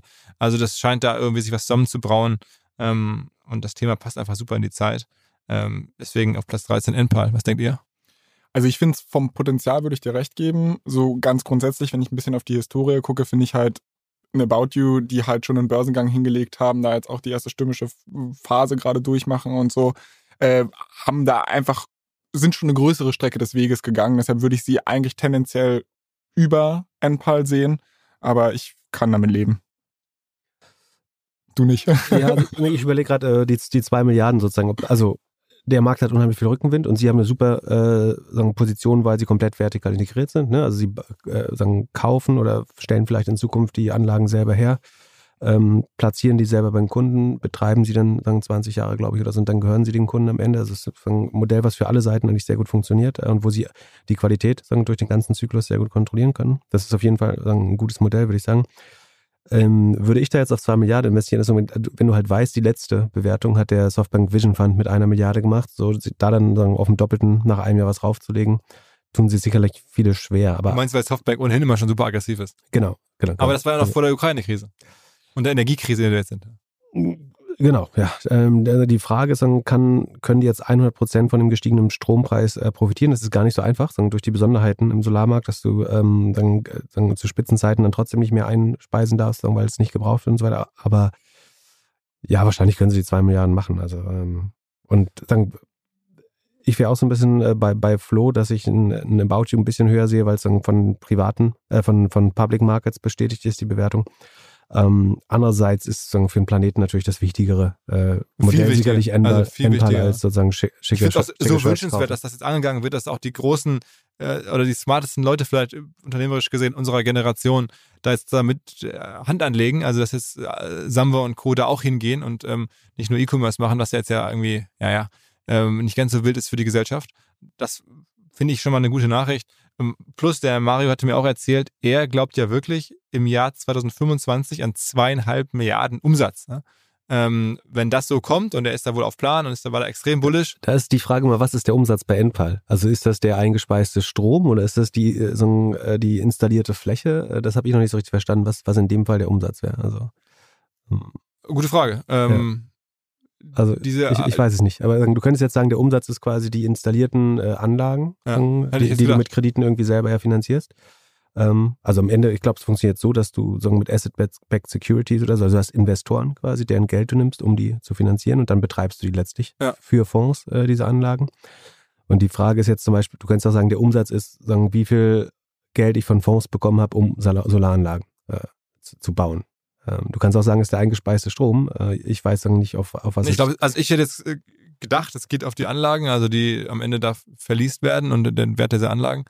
Genau, aber, wahrscheinlich ist der Wert der Anlagen, die sie installieren. Genau, ja. Aber ich, ich äh, aber das darfst du doch nicht vorher realisieren. Also bloß weil du dann doch, du kannst es. Na, du baust die, wenn ich, also ich weiß nicht, wie, wie ich weiß nicht, wie das Balance Sheet aussieht, ne? aber du, theoretisch baust du sie für einen Finanzinvestor letztlich auf. Ja betreibst sie. Spannend wird es, wenn du irgendwann so ein eigenes Smart Grid bauen kannst und sagen, selber direkt an Abnehmer verkaufen kannst und das, das dann gesamte Netzwerk deiner Kunden quasi selber vermarktest auch äh, und nicht einfach nur sagen, einspeist. Aber mal sehen. Also äh, ich kann mir nicht vorstellen, wie das jetzt nicht klappen, also wie, wie die Firma jetzt nicht weiter wachsen sollte. Also ja. es, äh, von daher wahrscheinlich werden sie die Bewertung auch nochmal äh, verdoppeln können. Also ja, plus genau, der einfach die die Sinnhaftigkeit des Modells in der heutigen Zeit ist, glaube ich, unumstritten. Ähm, ist jetzt ein echtes Tech-Modell mit riesigen Margen auf Dauer unklar. Ähm, aber sie schaffen natürlich auch so Ökosysteme, in denen man dann drin ist. Also dann ist man ja auch irgendwie in diesem NPAR-System erstmal gefangen, wenn man das äh, nutzt. Platz 12. Gründer auch schon mal im Podcast gewesen, Daniel Kraus in dem Falle ähm, von Flixmobility. Die machen die berühmten Flixbusse, mittlerweile auch Züge, mittlerweile auch in den USA relativ großes Geschäft. Ach, was mir da noch gerade dazu einfällt, ist nämlich bei NPAR, ist die einzige Firma auf der Liste, die wirklich noch nicht international tätig ist. Die sind ja vor allen Dingen Deutschland. Ja? Ähm, das ist halt schon ein bisschen auch noch die Frage, sollte man so hoch sein, wenn man ein Modell verfolgt, das bislang nur in Deutschland erprobt ist? Also das äh, noch als Gedanke. Weil das bei Flix gerade ja ganz anders ist. Die gehen ja auch wieder in den USA und versuchen da jetzt richtig groß äh, anzugreifen. Also wenn man jetzt auf gut diversifizierte Modelle steht, die internationale Märkte schon bedienen, dann müsste man vielleicht wirklich ähm, Enpal äh, unter About You zum Beispiel stufen, weil die sind ja auch äh, in zumindest europäischen Ländern noch aktiv. Ähm, aber, aber Flix, auf die wir jetzt sprechen wollen, auf Platz 12, die sind ja mittlerweile auch in den USA echt groß. Ja, ist ganz lustig. Ich wollte vorhin gerade sagen, wahrscheinlich muss man, um eine Milliardenfirma zu bauen, international tätig sein. Ähm, aber der Energiesektor und der Real Estate Sektor, die beiden sind, glaube ich, so groß, dass quasi, wenn du es nur in Deutschland machst und entweder irgendwas mit Immobilien machst oder mit Energie, dann ist das wahrscheinlich groß genug, dass, dass man auch allein ja, in Deutschland. Lebensmittel, oder? Ja, Lebensmittel auch. Also da kommen unsere Milliardäre ursprünglich her. Also sagen, äh, aus dem Lebensmittelhandel, ähm, Einzelhandel. Genau, aber zurück, zurück zu Flix. Ähm, ich glaube, super spannendes Unternehmen. Sagen, fand ich immer eine der beeindruckendsten äh, Stories, äh, sagen auch in, in kürzester Zeit äh, irgendwie auf bis zu drei Milliarden äh, jetzt gewachsen, konnten während Corona, also sagen, trotz der schwersten Zeit, die sie sicherlich hatten, äh, Geld raisen, ähm, mussten wahrscheinlich viele Verwässerungen dafür in Kauf nehmen, äh, eventuell die Runde strukturieren. Äh, ich finde es ehrlich gesagt schade, dass sie beim 9-Euro-Ticket keine Berücksichtigung gefunden haben. Ähm, Im Gegenteil, es hat das Geschäft deutlich schwerer gemacht, weil natürlich, wenn du umsonst mit der Bahn fahren kannst, sind selbst 16 Euro für einen Bus äh, noch viel Geld auf einmal. Ähm, dann das ist ja schon eine harte, harte Stock in die Speichen, ja, wenn du das absolut. machst und dann kommt der Staat und sagt, okay, jetzt gibt es ein Euro-Ticket. Ich meine, das ist ja schon, da werden die wahrscheinlich das nächste Mal gekotzt haben nach, dem, genau. nach der Corona-Welle. Also subventioniert der Staat sagen zu 100 Prozent deinen Konkurrenten. Sagen, wie willst du, wie willst du ein konkurrenzfähiges Produkt aufbauen, wenn deine Konkurrenz mit, mit, Staats, mit Steuergeldern kostenfrei gemacht wird? Ähm, also da hätte man sie einbeziehen müssen, meiner Meinung nach. Ähm, das ist natürlich auch ein bisschen ihre Aufgabe, das zu verteidigen. Ähm, und es wäre, es wird, glaube ich, eine super Story, wenn sie es wirklich schaffen, in den USA dieses äh, legendäre Greyhound-Netzwerk äh, von, von Busstationen, Fernbusstationen äh, nochmal effizienter zu betreiben. Ähm, äh, ist die Frage, auf welche, ob sie da auf eine neue Marke umsteigen, aber ich schätze mal, sie wären Greyhound. Noch, noch äh, alles Greyhound. Genau. Ähm, das äh, wäre spannend. Äh, also dann hätte man natürlich die, die alte Story deutsche Effizienz äh, hat das besser betrieben. Ähm, aber ja, ich finde es ein sehr äh, sagen, beeindruckendsten Unternehmen der letzten Jahre auf jeden Fall. Dann ähm, Platz Nummer 11, eine Firma, da müssen wir wahrscheinlich ein bisschen mehr zu erklären. Ähm, die, also auch nochmal Software B2B, also wirklich Pure Tech. Ähm, Flix ist ja auch jetzt nicht im Kern ein Tech-Unternehmen, ähm, äh, Enpal auch nicht, aber jetzt wieder eins. Äh, Contentful ähm, heißt die Firma, ist auch noch ähm, äh, private bislang. Ähm, wer will von euch loslegen? Ja, also ich kann da kurz was zu sagen. Ich meine, Halbzeit ne, bei äh, Contentful ist es so, dass die ein Headless CMS bauen, also sprich eigentlich ein Content Management System, wo du äh, aber nicht zwangsläufig eine Website oder sowas angeschlossen hast, sondern du kannst das halt überall andocken. Ist, glaube ich, so ein Trend, den man häufig jetzt im Silicon Valley generell bei der Programmierung sieht, dass viele Leute halt auf äh, so Best-of-Breed-Ansätze machen und sich halt ihre Lösungen so zusammenbauen, bietet da halt sehr viel Flexibilität. Und das Spannende hier ist halt wirklich aus Deutschland heraus gegründet, aber und da könnte man vielleicht auch drüber diskutieren, haben mittlerweile ihr Headquarter in San Francisco. Könnte man mal die Frage in den Raum werfen, warum? Also geht so klassisches Software-Tech einfach in Deutschland nicht mehr, ähm, was dafür die Gründe sind. Aber wie gesagt, also als solches drei, Milliarden, als solches drei Millionen Bewertungen. Milliarden. Äh, drei Milliarden Bewertung.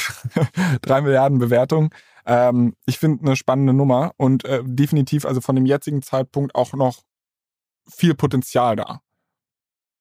Wie kommst du darauf, dass so viel Potenzial da ist? Ich meine, das ist ja sehr, sehr schwer einzuschätzen. Also am Ende brauchen natürlich ganz viele Website-Publisher, irgendwie Firmen, die Websites haben, brauchen alle solche Systeme, aber wie kommst du darauf? Mm, weil du, also die Idee ist quasi, dass halt die komplette Softwarewelt sehr modular mittlerweile aufgebaut wird. Und dass ich halt einfach sage, wenn du da, du kannst dich halt super fokussieren auf einen Punkt, ein perfektes Produkt für einen Nischencase bauen und dann halt durch ganz viele APIs äh, das lösen und dann damit hast du einfach extrem viele Anwendungsfelder. Also, weil ich meine, ich habe persönlich halt auch schon ein bisschen Erfahrung mit Contentful gesammelt als Nutzer. Wir nutzen das für den Trade Republic Newsletter, den wir in der App integriert haben und das ist halt für uns eigentlich ganz spannend. Also wir können quasi als Content Creator, wir arbeiten ja bei OMR, machen da diesen Newsletter für Trade Republic und können halt über unser Content Management System die ganzen Inhalte jeden Abend einfach einpflegen und die werden dann nächsten Tag in der Trade Republic App ausgespielt. Und das sind halt so äh, Kooperationsmöglichkeiten, die man so vielleicht einfach gar nicht gesehen hat, während man früher vielleicht irgendwie einen äh, WordPress hatte, so wo dann gleich eine Website einfach angeschlossen ist. Also der Markt wird als solches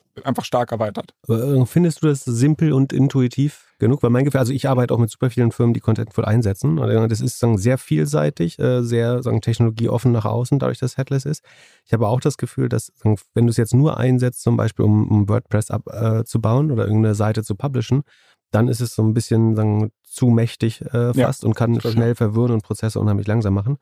Ähm, dann spricht jetzt nicht gegen den Erfolg der, Erfolg der Firma. Wenn man es richtig einsetzt, ist es, glaube ich, ein äh, super gutes Tool.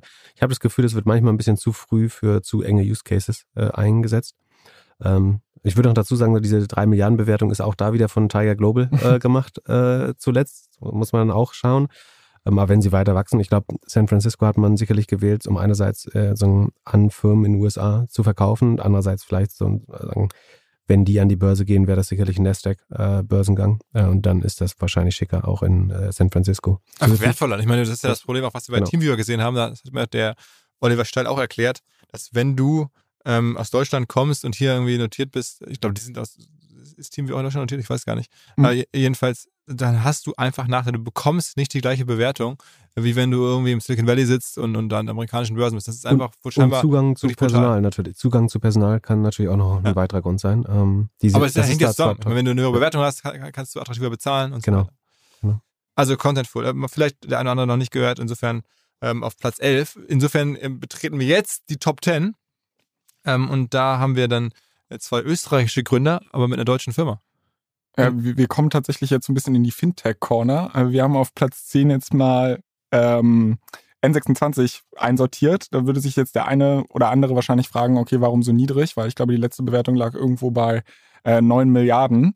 Ähm, wir haben es halt einfach so ein bisschen aus Gefühlsgründen gemacht, weil wir die Unternehmen, die danach kommen, noch ein bisschen spannender finden.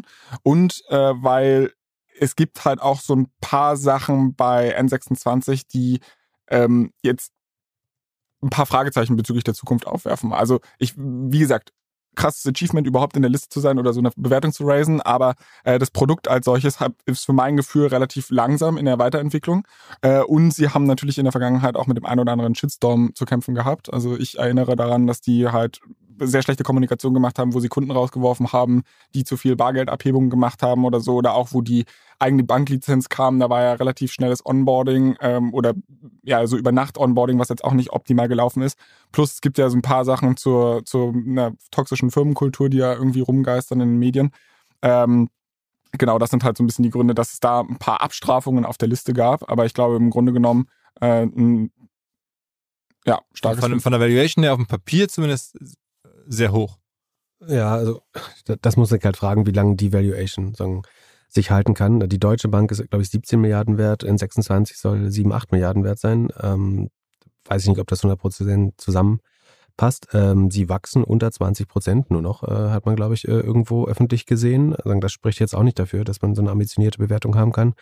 Und meiner Meinung nach gibt es im fast gesamten Fintech-Markt äh, ein großes Problem, dass einfach sagen, für, für jeden äh, Euro Gross Profit, den N26 macht, muss woanders äh, eine Bank irgendwie drei, vier Euro Gross Profit äh, wahrscheinlich, also Rohertrag, verlieren, weil sozusagen durch die Digitalisierung des Bankwesens äh, wird es effizienter und dann durch den Preiskampf und Wettbewerb werden eigentlich äh, sagen, Roherträge oder EBIT-Margen für alle Player sagen, äh, wegrationalisiert. Ich hatte es auf der Finance Forward Konferenz den ähm, Nick Stronski von Revolut gefragt, äh, also genau, ob das theoretisch. Also im N26 äh, Konkurrenten, UK, ja. den größten Konkurrenten wahrscheinlich aus UK.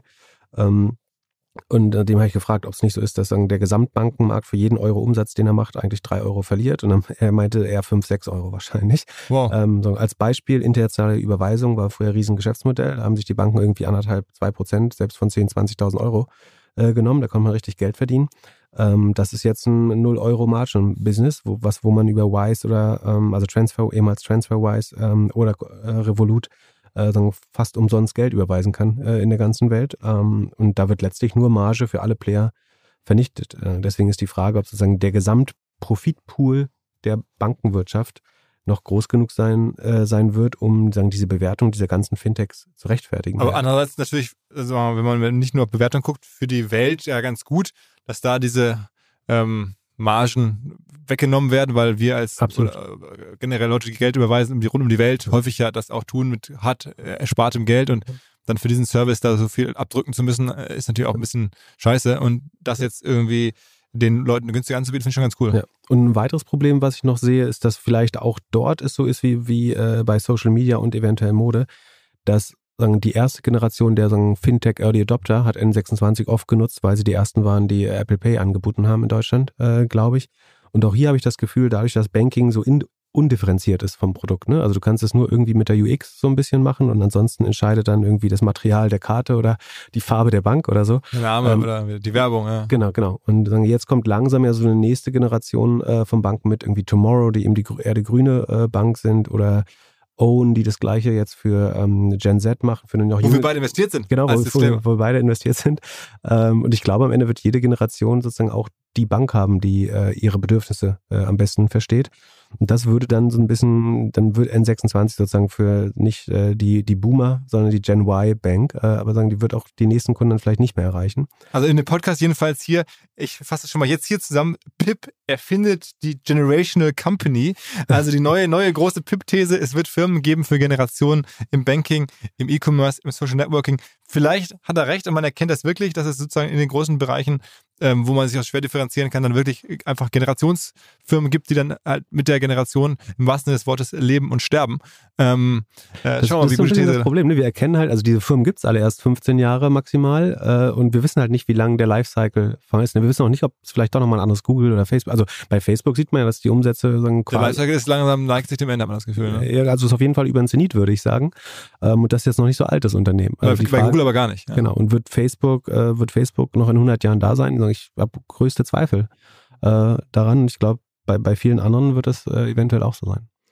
Ähm, bleiben wir im, du hast schon gerade gesagt, äh, Flo, im Fintech-Bereich auf Platz 9.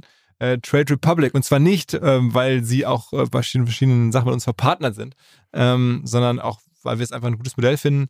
Das, die letzte Bewertung war allerdings ein bisschen kleiner ähm, als bei N26. Ähm, da war, glaube ich, von 5,3 Milliarden äh, was zu lesen. Ähm, dennoch, warum findest du es besser, Flo? Also bei Trade Republic ist es halt so eine Sache, dass man sich auch darüber streiten kann, ob sie jetzt einfach sehr kurzfristiges Wachstum hatten, was sie gar nicht nachhaltig halten können, weil sie haben natürlich jetzt stark von diesem Corona-Trading-Hype profitiert, dadurch sehr gut zugelegt. Und die Frage ist halt, wie man darüber hinaus jetzt weiter wachsen kann und wie nachhaltig man dieses ganze Modell auch monetarisieren kann. Also es gibt ja in Europa gerade relativ viele Diskussionen darüber, ob man zum Beispiel das Payment for Order Flow äh, abschafft und dann könnte Trade Republic unter Umständen große Probleme bekommen. Ich sehe allerdings sehr, sehr viele Möglichkeiten, wie man das Modell trotzdem monetarisieren kann. Ob das jetzt zum Beispiel ist, dass man sagt, okay, man wird eigentlich auch zur Banking-App und baut dann halt verschiedene Bankprodukte an. Das Gehalt geht direkt auf ein Trade Republic Konto und, und davon verdient kann, da dann auch kein Geld. Ja, okay, aber, ähm, aber ich, ich glaube halt einfach, dass es da äh, sehr viele spannende Möglichkeiten gibt. Und das Zweite, was ich bei Trade Republic halt sehr interessant finde, ist, dass sie es schaffen, ähm, sehr smart zu internationalisieren. Also ich finde die Produktentwicklung teilweise ein bisschen langsam, ehrlicherweise. Aber ich finde es halt, wenn du dir mal anguckst, so ein Robin Hood, die sind zum Beispiel in den USA extrem stark ähm, haben es aber nicht wirklich geschafft, in Europa zu expandieren. Und du hast halt einfach extrem viele geografische Besonderheiten, was die Regulierung angeht, in verschiedenen europäischen Märkten. Und wenn wir halt daran glauben, dass wir zur Schließung der Rentenlücke und so weiter ähm, halt irgendwie eigene Vorsorge betreiben müssen durch Aktien und Co., dann wird es, wenn es einen europäischen Spieler gibt, vermutlich Trade Republic. Das muss man wirklich sagen. Also auch hier nochmal, wir bewerten die Firma nicht nur nach Evaluation, sondern auch vielleicht nach dem, was sie tun und Nachhaltigkeit. Und da ähm, sagt ja Trade Republic ganz klar von sich, auch der Christian Hecker, der CEO war ja auch schon im Podcast, der ähm, 26, der Valentin ja auch schon, also kann man alles hier nachhorchen, aber der ähm, Christian betont ja sehr deutlich, dass es sein sozusagen Mantra ist, seine Philosophie, Existenzrecht, sein Reason Why. Ähm, er will sozusagen dafür sorgen, ähm, dass, dass äh, auch die heute jungen Leute noch irgendwie eine Aussicht auf eine vernünftige Rente haben. Und das geht halt nur über die Kapitalmärkte und das will er ermöglichen. Ähm, ist natürlich sicherlich auch äh, eine Story, aber ähm, es ist zumindest eine Story, die man ge äh, gerne mitgeht. Ja, ja da gibt's ja auch viele Vorwürfe, ne, dass man halt sagt, von wegen Schließung der Rentenlücke oder alles Zocker. Also inwiefern solche Apps vielleicht auch jüngere Generationen dazu anhalten oder dazu motivieren, vielleicht auch. Aber die äh, meisten machen Sparpläne. Also da, da gibt es ja ganz klare Zahlen zu. Es wird da auch mit gezockt, aber es werden vor allen Dingen auch Sparpläne abgeschlossen. Das ist ja das Produkt, was am Ende dann die, die Rente ermöglichen soll. Da, da würde ich Trade Republic und Robinhood wirklich auch äh, unterscheiden. Mein Gefühl ist sozusagen, dass bei Trade Republic der Anteil dieser Zocker wirklich deutlich niedriger ist. Also den, den gibt es sicherlich, aber dann, ähm, man sieht ja bei Robinhood, also sie sind nur noch 9 Milliarden wert, das ist natürlich ein Riesenproblem für Trade Republic, sozusagen, dass der Benchmark äh, und, und Robinhood hat 15 Millionen sagen, Trans, äh, Nutzer, die eine Transaktion gemacht haben äh, im, im letzten Quartal und sind nur mit 9 Milliarden bewertet. Da müsstest du dich jetzt fragen, ähm, sagen, hat Trade Republic 7, 7 Millionen Nutzer? Vermutlich noch nicht. Ähm, aber ich glaube, die Qualität der Nutzer ist schon eine andere. Ich glaube, die haben durchschnittlich mehr Geld im Depot liegen tatsächlich. Ich glaube, sie handeln vielleicht weniger, sondern haben aber eine viel bessere Retention äh, und verlieren dadurch auch weniger Geld. Bei Robinhood ist ja jetzt erstmals das Problem, dass da die Assets under Management runtergehen, weil die Leute sagen, mit der Börse unheimlich viel Geld verlieren. Ich glaube, das wird ein Trade Republic viel weniger betreffen. Sicherlich auch äh, marginal, aber ähm, dadurch, dass Leute, glaube ich, nicht in ganz so volatile Aktien viel investiert sind, viel mit Sparplänen arbeiten, ähm, viel jeden, also das Gute am Sparplan ist ja, dass das die Assets under Management automatisch jedes Jahr steigen. Ne? Also solange Leute ihren Sparplan nicht canceln aus kompletter Panik oder Angst. Oder hast, du einen krassen Börsencrash hast. Oder du wirklich so einen tiefen Crash hast, aber dann auf den, die, die typischen Sparplanprodukte äh, dann wirkt sich das ja gar nicht so stark aus. Ähm, dann hast du eigentlich automatisch immer dann steigende Assets under Management und das ist, glaube ich, die Hauptbewertungskennzahl in der Branche. Ähm, von daher sagen, sehe ich Trade Republic auch sagen, positiver als N26 hier auf jeden Fall. Äh, sie leiden jetzt natürlich stark unter sagen, dem Verfall von, von, von Robinhood. Ähm. B2B-Verkaufsprozesse sind kompliziert. Nicht immer, aber ab und zu, das weiß ich selber und genau hier will Along mit seiner Lösung ansetzen. Also E-Mail-Schleifen vermeiden, E-Mail-Ping-Pong vermeiden, dafür sorgen, dass Verkäufer verstehen, was die Interessenten intern so abstimmen, vor allen Dingen dafür sorgen, dass die Materialien, die häufig solchen Mails angehängt sind, stets aktuell sind. Nur, wie kann das alles gehen? Was genau macht Along? Sie bauen sogenannte Along Spaces, also im Kern Digital Sales Rooms, in denen alle Materialien abgelegt sind, wo die ganzen Verkaufsschritte nachvollziehbar sind, wo bestimmte Menschen Zugang haben. Man muss nicht mehr in E-Mail zu, man muss einfach in den jeweiligen Along Space reingehen, den man mit seinem Kunden dann teilt. Entsprechend kann man auch sehen, wer wann im Along Space drin war, was sich angeguckt wurde, wo neue Details vielleicht hinzugefügt wurden. Die Kollaboration wird also viel, viel besser. Along funktioniert am Ende wie ein Co-Pilot, analysiert also auch das Engagement, das Engagement der Interessentinnen und Interessenten und stellt Empfehlungen für die nächsten Schritte zur Verfügung. All das kann man innerhalb von wenigen Minuten aufsetzen und direkt mit dem eigenen CRM verbinden. Along ist natürlich DSGVO-konform, wurde 2022 erst gegründet. Wir von OMR dürfen mit einem ganz, ganz kleinen Teil an Along beteiligt sein und Along ist zu guter Letzt der Nummer 1 Treffer auf OMR Reviews im Bereich Digital Sales Rooms. Wer mehr wissen möchte, alle Infos Along Space, ein Wort alongspace.com slash OMR. Zurück zum Podcast. Dann, ähm, auf Platz 8, wir bleiben immer noch im Fintech-Bereich und da gibt es jetzt eine Firma, die werden wahrscheinlich noch einige Hörer noch nie gehört haben. Ich muss auch sagen, wahrscheinlich für mich auch eine der unbekannteren auf der Liste oder unbekanntesten auf der Liste. Ähm, die Rede ist von Mambu. Äh, also kann man sich kaum vorstellen. Mambu auf Platz 8 der ähm, besten Firmen, die in den letzten 22 Jahren in Deutschland gegründet wurden, ähm, weil es klingt so ein bisschen nach Süßigkeit, aber äh, es ist ein Fintech. Was machen die genau? Also die bauen letztlich die, die Schaufeln quasi für das neue Fintech-System oder die, die äh, Rails, wie soll man sagen, die Schienen äh, sind eine Cloud-Banking-Plattform, mit der sozusagen nach eigenen Angaben N26, Tide, Iris, ähm, aber auch so herkömmliche Banken wie ABN AMRO oder die Raiffeisenbank in Österreich arbeiten. Also ein bisschen sagen, Konkurrenz für Solaris wäre falsch, weil sie auch teilweise auch mit Solaris Bank äh, arbeiten. Ähm, also sie profitieren einfach von dem Fintech-Boom und oft ist es ja eine bessere Position, also sozusagen die Schaufeln äh, zu verkaufen, statt selber Kunden zu akquirieren. Ähm, haben mit Bessemer Ventures, ähm, TCV, Tech Crossover Ventures und EQT top, top, top äh, VCs äh, in den letzten Runden reingeholt. Bewertung müsste bei 5,5 Milliarden, glaube ich, zuletzt liegen. Ich glaube, so, wenn das jetzt von einem, von einem Bessemer, Bessemer Ventures sozusagen qualifiziert wurde, dann glaube ich daran schon mal auf jeden Fall mehr, als wenn jetzt Softbank oder äh, Tiger die letzte Runde gemacht äh, hat. Weil die meinst du, gucken sich zumindest mal wirklich an. genau, genau, genau. genau. Also es sind äh, sehr, sehr aktive, also die machen auch den berühmten Bessemer Cloud Index und sind wirklich exzellente Softwareinvestoren. Von daher würde ich da jetzt eher dran glauben. Ähm, sollte die gesamte Fintech-Branche aber äh, sagen, so ein bisschen in sagen, Troubled Water kommen, dann würde natürlich auch Mambo das indirekt äh, betreffen. Also wenn jetzt nicht äh, jedes Quartal nochmal fünf neue Neobanken und Neotrader äh, sagen aus der, aus der Erde sprießen, dann wird natürlich auch irgendwann äh, deren TAM ein bisschen kleiner. Andererseits profitieren sie natürlich dadurch davon, dass jetzt alle weitere Produkte anbieten müssen. Ne? Also die, die Banking-Apps merken, sie verdienen mit Banking kein Geld, gehen ins Trading. Die Trading-Apps, wie du sagst, wollen ins Banking. So, um das am schnellsten zu bauen, sind so Plattformen wie Mambo vielleicht dann tatsächlich die effizienteste Lösung. Also ja. das sind die, die den Goldgräber die Schaufeln verkaufen. Genau, schon genau. Und also das Geile ist, wenn du dir historisch mal anguckst, wie schnell die wachsen. Also es gibt jetzt nur irgendwie Zahlen von 2020, glaube ich, da hatten sie nur 32 Millionen äh, Euro Umsatz. In 2021 schätzt man aber, dass sie schon 50 bis 60 Millionen waren und 22 schon bei 145 Millionen. Der Unterschied zur Solaris Bank ist auch, dass ähm, Mambo keine, keine Bank als solches ist, sondern eigentlich nur eine Software ist. Also es ist wirklich eine klassische Softwarelösung. Ähm, laut LinkedIn haben die mittlerweile um die 900 Mitarbeiter, also sind halt auch größer als ein, Trade Republic, was ja auch, sag ich mal, einen gewissen gesellschaftlichen Wert hat. Und das Krasse ist, kein deutsches Fintech hat so einen internationalen Fußabdruck. Also auch zu dem Thema, ähm, wenn hier alle deutschen fancy Fintechs irgendwie für die Generation Y ein neues Fintech-Produkt bauen wollen, okay, davon sind sie natürlich auch betroffen, aber die äh, bieten halt auch Lösungen an und damit sind sie ursprünglich eigentlich gestartet, in nicht so entwickelten Ländern Mikrokreditlösungen anzubieten und so weiter. Und daraus ist das Produkt eigentlich gewachsen. Also da ist wahrscheinlich jetzt auch nicht ganz so eine große Korrelation, als wenn man jetzt primär nur auf den deutschen Fintech-Markt setzt.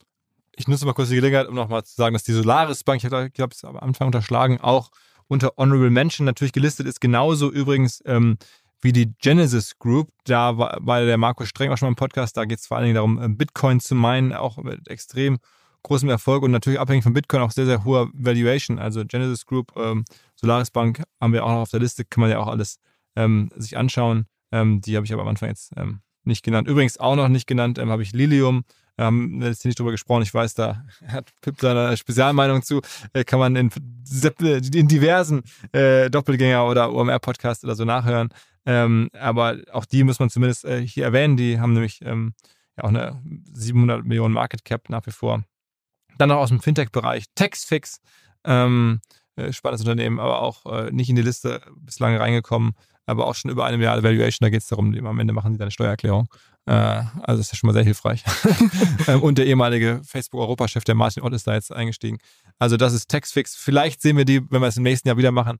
Ähm, Wäre mein Tipp, wir können das ja nochmal separat diskutieren, wen von den Honorable Mentions wieder nach oben äh, erwarten, dass der da reinschießt. Bei Taxfix ähm, wäre so ein Kandidat aus meiner Sicht. Ähm, so, aber wieder zurück.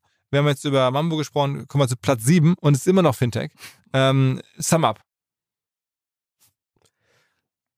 Ähm, ist, glaube ich, letzte Bewertung mit 8,5 Milliarden äh, bewertet worden. Müsste beim Umsatz, glaube ich, so Richtung 500 Millionen äh, gehen, langsam. Also, also die Kreditkarten, genau. Lesegeräte insbesondere, die, die machen. Genau, also sagen, sehr schnelle Square-Kopie, würde ich sagen, aus, aus Europa.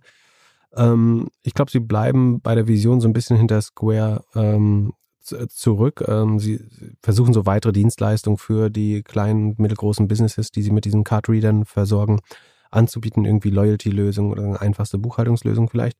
Ähm, ich glaube, was viel spannender wäre im Payment-Markt, wäre tatsächlich ein geschlossenes äh, Ökosystem. Also, dass man eben auch der, der, der Endnutzer, die Nutzerin eine Sum-Up-App hat, sodass man irgendwann Peer-to-Peer-Payments machen kann und diese, sagen die anderen Banken, die in dem Payment-Prozess mit drin sind, und das sieht man bei einem Etienne ganz gut, äh, da geht so 85 Prozent des, des holländischen ähm, genau, des Revenues sofort an andere sozusagen Acquirer-Banken und, und, und so weiter und an die Kreditkartennetzwerke.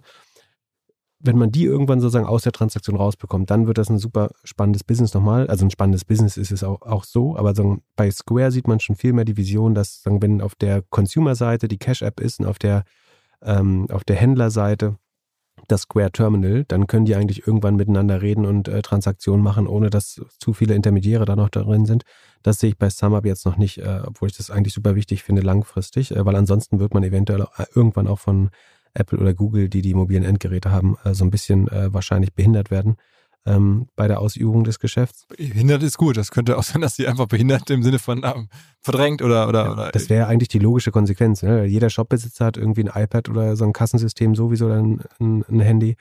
Und die, jeder Konsument äh, oder 99 Prozent der Konsumenten, äh, der haben heutzutage entweder ein Android oder ein äh, äh, Apple-Telefon. Deswegen glaube ich immer, dass das eigentlich die prädestinierten Payment-Plattformen sind. Ähm, aber wie gesagt, Square äh, schlägt sich extrem gut dagegen. Äh, SumUp hat es unheimlich weit gebracht, äh, jetzt schon. Ich glaube, es wäre wichtig, dass sie sich da noch äh, unabhängiger machen und so ein äh, Closed Loop machen. Ist natürlich schwer, weil man dann äh, auch Regulierungsprobleme hat. Wenn die, die Banken sagen, liefern in diesem Prozess ja auch was, das ist, glaube ich, relativ teuer bezahlt, äh, sozusagen, dass es da einen regulierten Player drin gibt. Aber ähm, äh, da, da, gäbe es noch Potenzial, glaube ich, die Vision größer zu machen. Aber Übrigens, glaube ich, jetzt zum ersten Mal, das finde ich auch ein interessantes Learning bei der Liste, dass hier auf jeden Fall mal ein neuer Milliardär entsteht. Ja? Also der Daniel Klein, der das ja gegründet hat, ist relativ quiet, lebt, glaube ich, auch gar nicht in Deutschland, aber ähm, der ist mit der Bewertung und plus seinen Shares auf jeden Fall ähm, damit Milliardär geworden. Das ist gar nicht so oft auf der Liste. Also wenn man so guckt, ähm, bei all den krassen Erfolgen sind trotzdem dann die Gründervermögen äh, nicht so groß muss es ja auch nicht sein, ja, aber in den USA zum Beispiel, da gibt es dann zig Leute, die dann damit irgendwelche neuen Projekte wieder äh, anfangen, irgendwie auch karitative Sachen machen, Sachen spenden, Sportteams kaufen, was auch immer sie machen. Ähm, aber in Deutschland werden gar nicht so viele, sagen wir, Selfmade-Milliardäre produziert. Ähm, hier ist es, glaube ich, einer dabei, wenn ich jetzt von, sagen wir mal, Platz ähm, sieben runter gucke, dann fällt mir nur, ja, genau, Endpart könnte der Fall sein, je nachdem, ähm, wie es da weitergeht.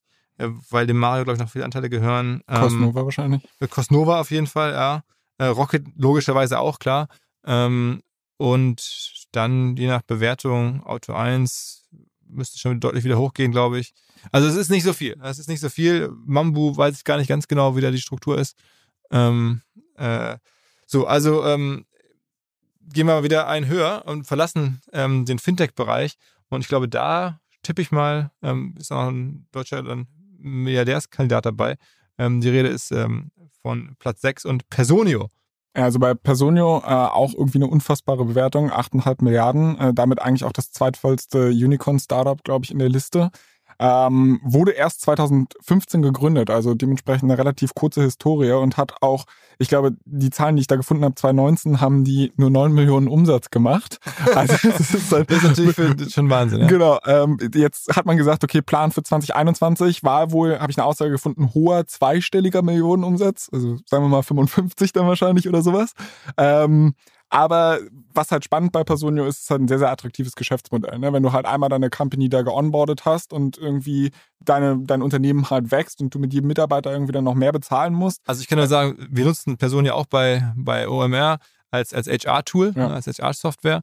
Und ich glaube, wir überweisen über 50.000 Euro im Jahr an Personio. Ja, ja, und das wird halt tendenziell, also wenn wir OMR noch irgendwie zum Wachsen kriegen wollen und so, dann wird es wahrscheinlich auch jedes Jahr mehr, was man dann an Personio abdrückt. Und das ist halt so diese Sache, du hast halt regelmäßige Abo-Umsätze, die halt so eine natürliche Expansion hoffentlich haben, weil gleichzeitig die Wechselkosten extrem hoch sind. Also wenn du halt, wie gesagt, einmal alle deine Daten da drin hast und ähm, alle deine Mitarbeiterdateien und, und so weiter und so fort.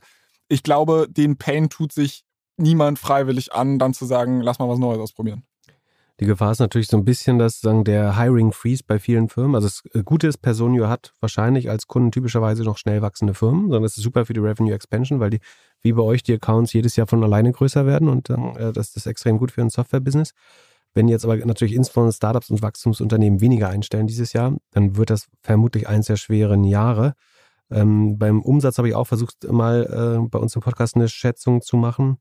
Ähm, ich glaube, es gab die Zahlen 9 Millionen 19 und 22 mhm. Millionen oder so in 20, glaube ich. Und dann ist die Frage, man kann das ja sowohl sagen, linear oder exponentiell mit zwei Punkten verbinden. Ähm, wäre es exponentiell, so dann hätten sie wahrscheinlich Richtung 150 Millionen ARA ähm, dieses Jahr. Das wären 50 mal ARA dann äh, als Bewertung. Das wäre dann gar nicht so absurd. Also vor, vor, vor, einem Jahr hätte man das äh, easy bezahlt bei dem Wachstum. Ähm, jetzt, wird's, können, jetzt können sie, glaube ich, aber immer noch sehr gut da reinwachsen. Dann ist das jetzt eher linear weitergewachsen von, von diesen 9 auf 22 auf dann vielleicht äh, heute 60 Millionen.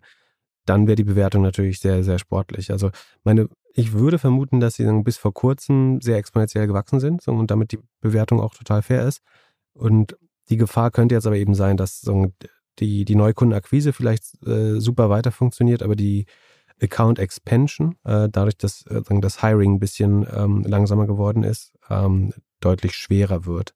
Aber es ist Pure Tech zumindest mal, da ist auf jeden Fall Genau, ist auf jeden Fall, also ich finde es eine der spannendsten Firmen dieser ganzen äh, Liste, wenn nicht die spannendste. Ne? Das würde würd ich auch, auch gern sagen. Selbst bei Hiring Freeze hast du ja immer noch die Preisschraube, an der du drehen kannst. Dadurch, dass du, wenn du einen guten Mode hast, wenn du halt hohe Wechselkosten hast, dann genau. kannst du dem Kunden halt auch vielleicht noch ein, zwei Euro mehr aus der Tasche ziehen, ohne dass er jetzt neue Seats Genau, du hast einen starken Login, niemals, niemand will das äh, nochmal wechseln. Sie haben mit äh, Index und Excel auch die absoluten Top-Investoren äh, wieder in dem Bereich.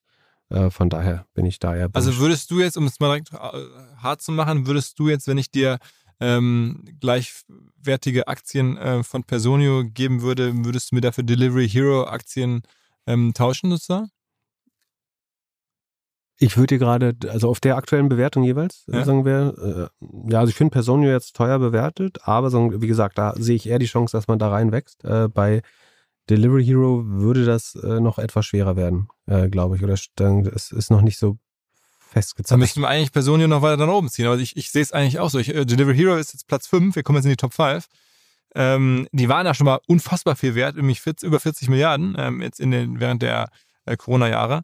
Ähm, sind aber jetzt runter auf, auf ähm, aktuell 11,8 Milliarden äh, Market Cap.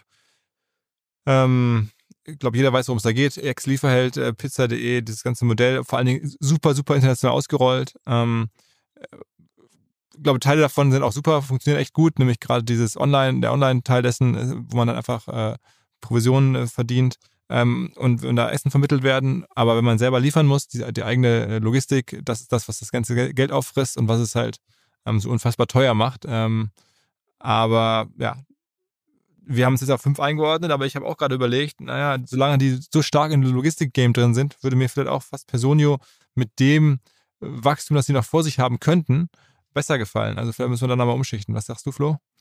Ja, ich glaube, wir schießen uns damit wieder ein bisschen selbst ins Knie, auch mit der Argumentation, die wir hatten, von wegen, wenn du an Public Markets irgendwie eine Bewertung einmal validiert hast, dann ist die auch ein bisschen mehr wert, als äh, wenn die irgendwie in Private Markets geraced wurde. Äh, was mich bei Delivery Hero stört, ist dieser mangelnde Mode. Also klar, sie haben es irgendwie geschafft, dieses Modell global auszurollen. Das Problem ist aber, es gibt unglaublich viele Konkurrenten. Du hast einen Uber Eats, du hast einen DoorDash, du hast, weiß ich nicht, also ich glaube, wir könnten jetzt zwei Minuten brainstormen und hätten 20 Namen auf der Liste drauf. Und wenn ich meine eigene User Experience mir anschaue, dann habe ich auch 30 Delivery-Apps auf dem Telefon und ich im Endeffekt bestelle ich da, wo, weil ich kriege eh überall alle Restaurants und ich bestelle da, wo ich gerade einen Gutschein habe. Ähm, und das hat sich halt einfach in der Historie gezeigt, dass es schwierig ist, mit diesem Modell einfach Geld zu verdienen, weil halt immer wieder neue Leute kommen, wie ein Volt, äh, die dann halt auch schaffen, diesen Markt nochmal aufzurollen. Und deshalb würde ich im Zweifel einfach aus der Konsistenz unserer Argumentation würde ich Delivery Hero wahrscheinlich da lassen, wo es jetzt ist. Aber ich glaube, wenn ich jetzt selbst lieber Aktien von einem Unternehmen hätte haben wollen, dann wäre es auch Personio. Ich meine, gesellschaftlich wünschenswert sind sie wahrscheinlich ähm, jetzt ähnlich. Also Personio hilft jetzt Firmen, ihr Personal zu strukturieren. Äh, Delivery Hero macht Essen nämlich schneller greifbar oder verfügbar. I don't know. Ähm, Schafft halt vielleicht ein bisschen mehr Arbeitsplätze. Ne? aber vielleicht das, aber auch natürlich auch diese ganzen Gig-Economy kann man argumentieren, ist da auch irgendwie ein Thema, ob man das jetzt mag oder nicht. Ähm, was man dann noch die Kapitaleffizienz anbelangt, da haben wir noch gar nicht so viel drüber gesprochen, ist natürlich auch spannend, wie viel Geld jeweils in die Firma reingeflossen äh, ist, um da hinzukommen. Und ähm, wir haben es ja gerade bei dem Bootstrap gesagt, weil da ist ja offensichtlich gar kein Geld reingeflossen, äh, Stichwort Cosnova oder, oder ähm, ähm, äh, ThinkCell, wo relativ wenig reingeflossen ist oder so. Autodoc, äh, bei HelloFresh, äh, bei Delivery Hero ist wahnsinnig viel reingeflossen. Das ist unfassbar, was da alles investiert wurde. Ähm, Milliarden, um da hinzukommen. Aber gut, am Ende ist die Bewertung, gibt ihnen dann irgendwie erstmal jetzt recht. Also es wurde viel investiert und sie haben noch viereinhalb Millionen Schulden äh, auf der Uhr auf. Für Milliarden. Viereinhalb Milliarden, genau. Ja. Wo sie jetzt erstmal schauen müssen, wo sie die hernehmen äh, innerhalb der nächsten Jahre. Ähm, ich ich glaube, was ihnen so ein bisschen entgegenkommt, ist sicherlich, dass jetzt, wo das billige Geld weg ist, und das wirkt sich natürlich negativ auf ihren Aktienkurs aus, aber die Konkurrenten, von denen Flo gerade gesprochen hat, also DoorDash, Uber Eats, Grab in Asien und so weiter, denen geht natürlich jetzt auch all das Geld aus. Ähm, und dadurch sinken, glaube ich, die Marketingkosten in, in allen Bereichen. Darum, davon würden, glaube ich, auch ein Gorillas Flink und so weiter äh, profitieren. Ähm, dann, wenn das billige Geld weg ist, müssen alle sparen, sondern es gibt weniger Gutscheine, weniger Werbung. Ähm, und dadurch wird Delivery Hero jetzt ja, ähm, also sie haben ja angekündigt, dass sie im Plattformgeschäft nach Adjusted EBITDA ähm, Break-Even we- werden wollen oder werden dieses Jahr. Ähm, das heißt, das hilft allen Playern äh, schon. Aber ich bestelle natürlich auch weniger, ne? Also ich als Endkonsument, weil ich bin ja wahrscheinlich auch davon betroffen, dass es mir nicht mehr so gut geht, weil Inflation und so weiter. Äh, Das ist die Frage, bestellst du weniger Essen in der? Also was man auf jeden Fall sagen muss, ist, dass Delivery Heroes, das Wachstum auch stagniert gerade. Ne? Also die wachsen jetzt nicht mehr. Deswegen wäre ich eigentlich tendenziell auch eher äh, für Personio, aber ich sehe auch den, den Grund äh, irgendwie, dass Public natürlich viel schwerer ist, diese 13 Milliarden gerade zu halten, als die 8,5 von Personio im privaten Markt. Ja. Dann kommen wir zu Platz 4. Es bleibt im Lebensmittelbereich. Bereich. ich habe es gerade schon kurz freudscher Versprechermäßig vorweggenommen. HelloFresh. Ähm, aktuell im Market Cap ungefähr 5 Milliarden, waren auch schon mal bei 20. Ich glaube, da vor allen Dingen, also jeder kennt das Modell, nehme ich mal an, ähm, ganz beeindruckend, dass die es geschafft haben, auch wirklich operativ ohne Zukäufe. Ich meine, die Ähm, Delivery Hero hat ja auch sehr viel Wachstum über Zukäufe realisiert, was ja auch vielleicht nochmal ein bisschen einfacher ist, kann man sagen. Ähm, klar, du musst das Geld trotzdem raisen, du musst den Deal dann machen. Also kann man immer darüber streiten, was schwieriger ist, aber was auf jeden Fall schwierig ist, generell, ist, was HelloFresh geschafft hat, nämlich das Modell in den USA auszurollen, ähm, gegen da große Konkurrenz auch. Das fand ich sehr beeindruckend. Ich finde halt vor allem beeindruckend, was für eine starke Brand auch. Ne? Also wenn du an Kochbox denkst oder wenn du an Lieferdienst denkst, dann kennst du 20 Marken wenn du an Kochboxen denkst, gibt es eigentlich nicht so viele Wettbewerber in der Hinsicht. Dann halt diese US-Expansion und was ich halt auch, also vorher, wo ich das auf das Modell geschaut habe, da fand ich es eigentlich immer relativ boring, weil ich gedacht habe, okay, du bastelst jetzt irgendwie, kaufst ein paar Lebensmittel, tust die in eine Box und verschickst die, was ist daran jetzt innovativ? Aber wenn mh, da große Hörerempfehlungen, Business Breakdown, ein Podcast, da war der Dominik Richter selbst zu Gast und er erzählt er mal, was für ein Pain es eigentlich ist, die Logistik dahinter aufzubauen, weil du halt ja mit möglichst wenig Zutaten möglichst viele Gerichte machen möchtest und diese Gerichte auch immer noch wechseln sollen. Kartoffeln brauchst du das ganze Jahr über, Ananas brauchst du irgendwie vielleicht mal hier saisonal und so und dann die Lieferantenketten so zu managen, dass du dann immer auf Abruf so extreme Mengen haben, also bestellen kannst und dann wieder nicht hast, das ist halt ein krasser Mode. Also, dass du halt über die, über die Jahre einen Datenschatz aufbaust, was konsumiert deine, deine Kundschaft gerne, dann entsprechend die Supply Chains möglichst flexibel zu, zu organisieren. Und dann dieser Prozess über das Auto-Renewal. Also normalerweise hast du ja einen Delivery Hero und so weiter, die müssten halt immer wieder den Kunden neu teuer einkaufen durch Gutscheine und Co. Bei HelloFresh ist es so, du schließt halt einmal ein Abo ab, kannst das aber relativ flexibel aussetzen. Finde ich sehr spannend. Ich persönlich muss aber trotzdem sagen, dass ich absolut kein HelloFresh-Kunde bin, weil ich wahrscheinlich nie da bin, wenn diese Box kommt und irgendwie auch nicht die Zeit zum selber kochen habe. Das ist eigentlich auch ganz spannend. Welche von den Firmen hat man persönlich schon mal Berührungspunkte gehabt als, als Nutzer? Also ich habe auch tatsächlich HelloFresh auch noch nicht ähm, groß genutzt, Delivery Hero auch wenig. Personio gerade erzählt. Das haben wir schon tausendmal mit bezahlt, also äh, als mhm. Kunde. Ähm, Mambu kenne ich jetzt als Nutzer natürlich auch nicht. Trade Republic habe ich einen Account ähm, und so weiter. Content setzen wir in der Firma ein. Also man merkt schon eigentlich, wo wir gerade darüber sprachen, entdeckt man große Firmen. Äh, jetzt sozusagen Stichprobe irgendwie äh, Philipp Westermeier. Von den 22 Firmen gefühlt habe ich da mit der Hälfte schon mal irgendwie interagiert. Ähm, äh, ja, das ist vielleicht auch dann in vielen Fällen unvermeidlich, um so groß zu werden, dass man dann eher sehr viele Menschen erreicht, auch in meiner Altersklasse oder wie auch immer. Genau, ansonsten bei HelloFresh noch spannend, also sagen, sie haben nicht nur die US-Expansion geschafft, sondern 60 Prozent der Umsätze kommen tatsächlich äh, aus den USA. Das ist der, deutlich der größte Markt und äh, damit auch so ein bisschen Role Model, dass man das aus äh, Deutschland äh, schaffen kann.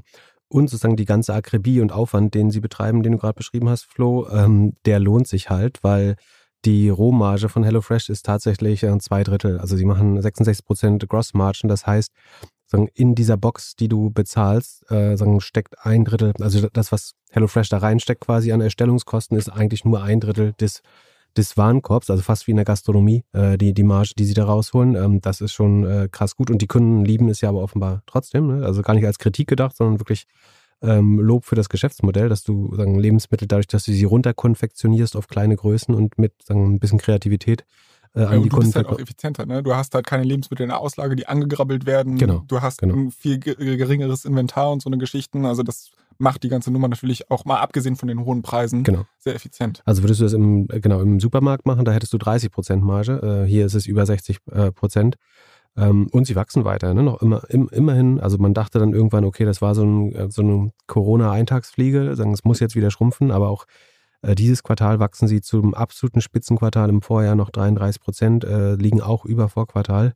Ähm, also noch kein Zenit in Sicht, äh, würde ich sagen. Von daher sagen auch ein, ein gutes Beispiel. Aber waren in der Peak auch 20 Milliarden etwa wert, jetzt gerade mal noch ein Viertel davon, ne?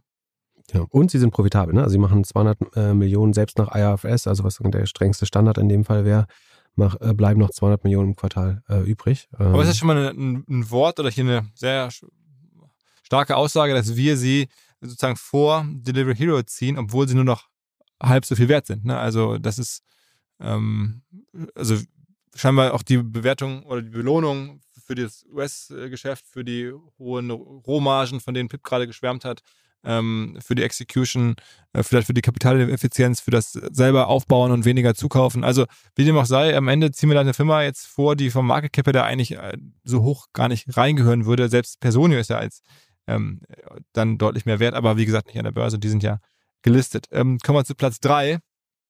Ähm, auch eine Firma, die weniger wert ist an, aktuell als, als Delivery Hero. Ähm, die Frage ist, äh, ob ähm, das in Zukunft so bleibt. Äh, Zalando. Äh, vielleicht eine der prägendsten Firmen überhaupt der letzten Jahrzehnte. Gerade im Marketingbereich haben alle geguckt, was machen die, wie gehen die vor. Ähm, die haben wahrscheinlich wirklich mit dem allermeisten Kunden von allen Firmen auf der Liste. Ich glaube wahrscheinlich nach Kundzahl, nach Kundschaft, na gut, Platz 1 ähm, hat noch mehr. Ähm, da kommen wir gleich drauf. Ähm, aber ansonsten wahrscheinlich die zweitmeisten Kunden ähm, von allen Firmen, die auf der Liste sind. Äh, und äh, schon, ja, sich wirklich einen Namen gemacht in der deutschen äh, Wirtschaftshistorie mit der Werbung, mit allem drum und dran. Zalando, ja, 6,5 Milliarden wert. Ähm, die drittbeste Firma, die wir in den letzten 22 Jahren hier gesehen haben, kommt von Rocket. Übrigens auch hier nochmal vielleicht ganz kurz Rocket.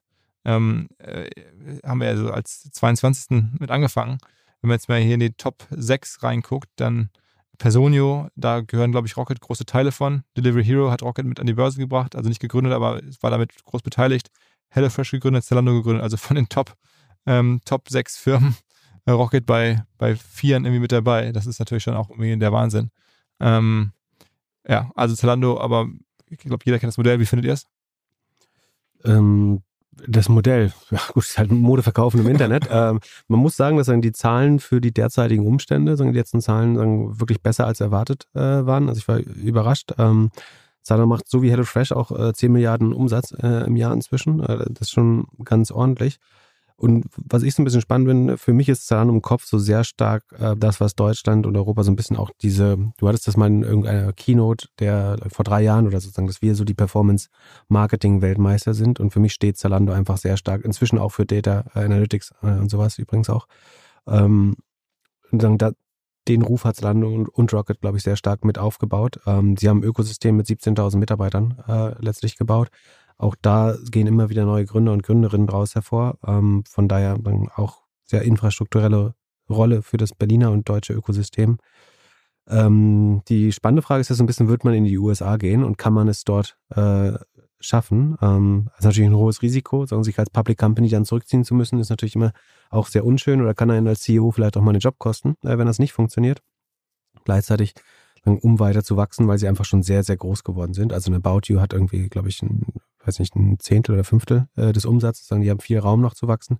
Aber sagen, um als Zalando zu wachsen, muss man schon wirklich neue Märkte äh, finden. Äh, und letztlich sind die USA, weil es da keinen großen Modeplayer gibt, ähm, also keinen wirklich großen, so von der Größe wie Zalando in der EU wäre, ähm, wäre das natürlich der spannendste Markt. Und wenn sie das schaffen, dann würde sie das auch so ein bisschen zur Legende äh, machen, glaube ich. Ansonsten haben sie, sagen, völlig verdient hier den, den dritten Platz natürlich. Dann wird es auch die Gründer wahrscheinlich zu Milliardären machen, die sie vielleicht noch gar nicht sind. Genau, also am Peak war, genau, am Peak war es dann nochmal, ich glaube, 26 Milliarden wert. Äh, jetzt gerade sind es wieder nur noch acht, aber ich glaube, gerade im Fashionmarkt kann man relativ stark darauf vertrauen, dass man, sagen, vielleicht nicht sofort die alten Bewertungen wieder sieht, aber dass man, sagen, Richtung 20 Milliarden wieder geht, wenn das Börsenklima sich ein bisschen verbessert, äh, sehe ich relativ stark eigentlich bei Zalando. Ansonsten noch eine steile These dazu. Ähm, in den nächsten Jahren vielleicht werden wir erleben, dass ähm, Zalando und About You ja zusammengehen und dann ein Platz frei wird, weil dann demnächst es nur noch eine Unternehmung ist äh, und nicht mehr zwei. Ähm, dann ist in der, in der Liste der dann demnächst irgendwie 23 oder 24 besten Firmen vielleicht ein, ein zusätzlicher Platz frei, äh, wenn wir dann mal drüber sprechen sollten. Mal gucken. Also das wird ja irgendwann logisch sein, weil das sind auch die einzigen Firmen in der Liste, die mehr oder weniger doch sehr, sehr ähnlich sind vom Geschäftsmodell her. Alle anderen unterscheiden sich schon, klar, Trade Republic und N26 auch nicht so doll. Und aber der Rest ist dann doch wirklich sehr unterschiedlich. Das scheitert dann ja oft an den Egos der CEOs. Also wer wird dann CEO der Zalando About You Group? Der, genau, das, das ist Zalando. also ich glaube, die... Äh, der eine will ja Bürgermeister werden. Ja, Tarek ist ja immer ein Bürgermeister und dann ist der Weg frei. okay. okay. So, Platz zwei. Ähm, auch überraschend, wahrscheinlich einige Hörer noch nicht so oft gehört, ist eine B2B-Firma. Hm, trotzdem relativ klarer Platz 2, 13 Milliarden. Jetzt vor kurzem auch erst eine letzte Finanzierungsrunde gemacht. Die Rede ist von Celonis. Ähm, vielleicht mal ganz kurz über, äh, das mal erklären, was ist eigentlich Celonis? Ähm, also Celonis ist ein Unternehmen äh, aus München ähm, und macht sogenanntes Process Mining. Ähm, ich glaube, Konkurrenten sind am ehesten IBM, SAP, äh, SAP Signavio. Sagen Signavio wäre wahrscheinlich sonst auch in der Liste gewesen. Die ja. wurden aber von SAP noch rechtzeitig weggekauft.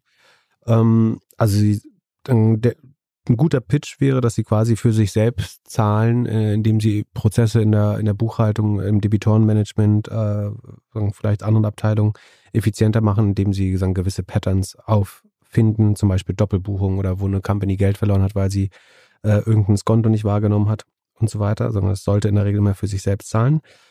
Ähm, sie sind äh, gerade, ich glaube, äh, diese Woche mit äh, 13 Milliarden bewertet worden, ist nochmal 2 Milliarden über der letzten äh, Runde, ähm, haben 400 Millionen, ähm, ne, war die letzte nicht 11? Ja, Flo ich glaube, das so ist, komisch. nee, ich glaube, es waren 11, irgendwas und es sind jetzt 13 durch Postmoney. Also es ist einfach jetzt irgendwie, aber das weiß ich nicht genau. Also Okay. Ja, äh, also in Dreh. Details, dann wir sind- können ja ähm, sind mehr als 10 13 Milliarden. Milliarden auf jeden Fall. Genau. Und es ist, war, es war sozusagen eh sowieso eine Extension der Series D äh, um 400 Millionen. darauf Ähm, können wir uns einigen. Genau. äh, das, und vielleicht sind sie dadurch dann über, also auf insgesamt Post Money 13 gekommen. Das Geld kam von der Qatar Investment Authority, äh, glaube ich, also dem Wüstenstaat Katar, sagen jetzt vielleicht auch nicht der, und, und Activint. Ähm, und sagen, es gab ein groß, sagen sie haben, sagen, es war, wurde von einer Milliardenrunde geredet, der Rest war aber sozusagen eine Extension der Debt Facility, also eine Ausdehnung der Kreditlinie, die sie hätten. Äh, sagen, Celonis hat 3000 ähm, Arbeitsplätze schon geschaffen äh, in, in Deutschland und auf der Welt. Ähm, das ist in der kurzen Zeit sicherlich auch äh, viel. Ich glaube, 2019 gab es Zahlen, dass sie 100 Millionen Umsatz machen. Ähm, 2021 hat man von 365 Millionen mit 500 Kunden gesprochen. Ich denke, 2022, äh, 2022 sollten sie jetzt bei über 500 Millionen Umsatz sei, äh, sein. Scheinen relativ kapitaleffizient äh, effizient zu wachsen. Sie brauchen so, so ein Euro Funding für einen Euro Umsatz bisher, äh, so ungefähr. Bei UiPath, ne, die würde ich als Konkurrenten einordnen, war das doppelt so viel bei Palantir, sogar äh, dreimal so viel. Ähm, weil, vermutlich, weil sie anfangs sehr effizient gewachsen sind. Sind, glaube ich, der war ja auch bei dir im Podcast, glaube ich, der Gründer. ähm, Ja, der Bastian. Nominach, ja. Sind sehr lange, glaube ich, auch fast bootstrapped äh, gewachsen. Haben eine super Rohmarge. Ähm, ich glaube, das ergibt sich so ein bisschen, weil viele Unternehmen sehr ähnlich arbeiten. Also wenn man einmal irgendwie irgendeinen Prozess in SAP oder was auch immer, was das Unternehmen einsetzt, äh, optimiert hat und sagen dafür ein Process Mining Tool geschrieben hat, dann kann man das bei anderen großen DAX-Unternehmen wahrscheinlich sehr ähnlich immer wieder einsetzen. Das macht es dann am Ende, dann sorgt das für eine hohe äh, Rohmarge, würde ich denken. Ähm, dann ist natürlich was, was sehr deutsches Prozessoptimierung wieder. Also kein Wunder, dass das dann das erste deutsche Dekakorn äh, wird sozusagen im, im privaten Markt. Ähm, Gefahr ist auch hier, glaube ich, der Benchmark so ein bisschen. Ich würde als Benchmark am ehesten UiPath sehen, also eine Aus rumänische, Rumänien. genau aus Rumänien, Mittlerweile New York ansässig, aber auch, ja. genau, wo Early Bird investiert haben, auch optimal an der Börse zu richtigen Zeitpunkt an die Börse gebracht, äh, sind jetzt äh, auch nur noch 11,5 Milliarden wert. Das ist aber zwölfmal Sales äh, bei denen. Das heißt, Celonis müsste jetzt entweder deutlich schneller wachsen. Da hat UiPath auf jeden Fall auch Probleme. Ähm, oder ähm, es wird auch schwer, obwohl die Runde wurde ja gerade nochmal gemacht, wie gesagt, ähm, mit Katar. Ähm, am Ende muss man schauen, sagen, ob die, die Unit Economics ähnlich schlecht aussehen wie bei UiPath. Also die, die sind noch lange nicht profitabel, denen Verluste sogar aus. Ähm, da sieht es eher so aus, als wurden sie wirklich äh, sagen, perfekt, sagen, zum perfekten Zeitpunkt nach einem Restrukturierungsprogramm an die Börse gebracht. Ähm, Wobei die ja jetzt auch nicht dasselbe machen. Ne? Also UiPath ist ja eher so Process Automation und das andere ist halt eher so die Analyse davon und wie man es halt besser machen kann. Also ich glaube, da könnte man jetzt schon davon ausgehen, dass es bei denen unter Umständen besser läuft. Aber wir reden auf jeden Fall von Heavy B2B-Unternehmen. Es geht auf jeden Fall um Tech, ähm, also hohe Margen, äh, sagen wir, sehr modernes Geschäftsmodell, ähm, gesellschaftlich wünschenswert, schwer zu sagen, aber auf jeden Fall, sagen wir mal, Arbeitsplätze und, und irgendwie Tech am Standort, in dem Fall München, ähm, ist auf jeden Fall cool. Kommen wir zu Nummer eins. Ähm, und das sind die Kollegen mit den meisten Kunden. Äh, und ich glaube, da gibt es auch keinen Zweifel, dass das die beste Firma ist, die in den letzten 20 Jahren gegründet wurde. Ich dachte am Anfang, als ich die Idee hatte, dieses, dieses so ein Konzept mal zu machen, da gibt es bestimmt spannende Diskussionen. Aber den ersten Platz gibt es eigentlich nicht. Äh, BioNTech hat das Ding gewonnen, oder? Ja, das ist auf jeden Fall sagen, eine, das ist, glaube ich, tatsächlich eine Millennium äh, Company. Also Firmen, die sagen, so schnell, äh, so stark wachsen. Auf, ich glaube, am Höhepunkt waren sie über 100 Milliarden wert. Jetzt sind sie noch irgendwie 35 Milliarden wert. Äh, das gegründet 2008. Also das alles in 15 Jahren aufgebaut. Natürlich mit sagen unheimlich viel Rückenwind aus einem Black Swan Event äh, letztlich. Ähm, wobei sagen Darauf haben sie sich ja mit guter Forschung sehr gut vorbereitet und konnten dann schnell exekutieren zusammen mit Pfizer. Äh, man muss sagen, dass ein Großteil also der Lorbeeren sammelt immer noch Pfizer ein, sozusagen, dafür, dass sie es äh, schnell gepartnert haben und herstellen für den Rest der Welt den Impfstoff. In den USA sagt jeder sozusagen, er hat den Pfizer-Impfstoff bekommen und äh, weiß nicht mal, dass BioNTech den entwickelt hat. Ähm, sind brutal profitabel, 21 äh, Milliarden Operating Income äh, aus 26 Milliarden Umsatz. Das ist 80 Prozent Profitmarge, also fast in dem Bereich äh, von, von ThinkCell. Ich glaube, sie werden auch dieses Jahr noch. Also die war, auch in absoluten Zahlen gesehen im Bereich von irgendwie oder, oder überhalb von VW oder so, ne? Also du, musst halt, du musst ja überlegen, also deren Nachsteuergewinn war 2021 bei 12 Milliarden Dollar. Das ist halt größer als die Market Cap von 65 der 100 größten Unternehmen in Deutschland. also machen die Nur, einen nur der Gewinn. Gewinn. Äh, der Gewinn in einem einmalig, Jahr. ja, ja, ja. Also das, ist eine gigantische Geschichte.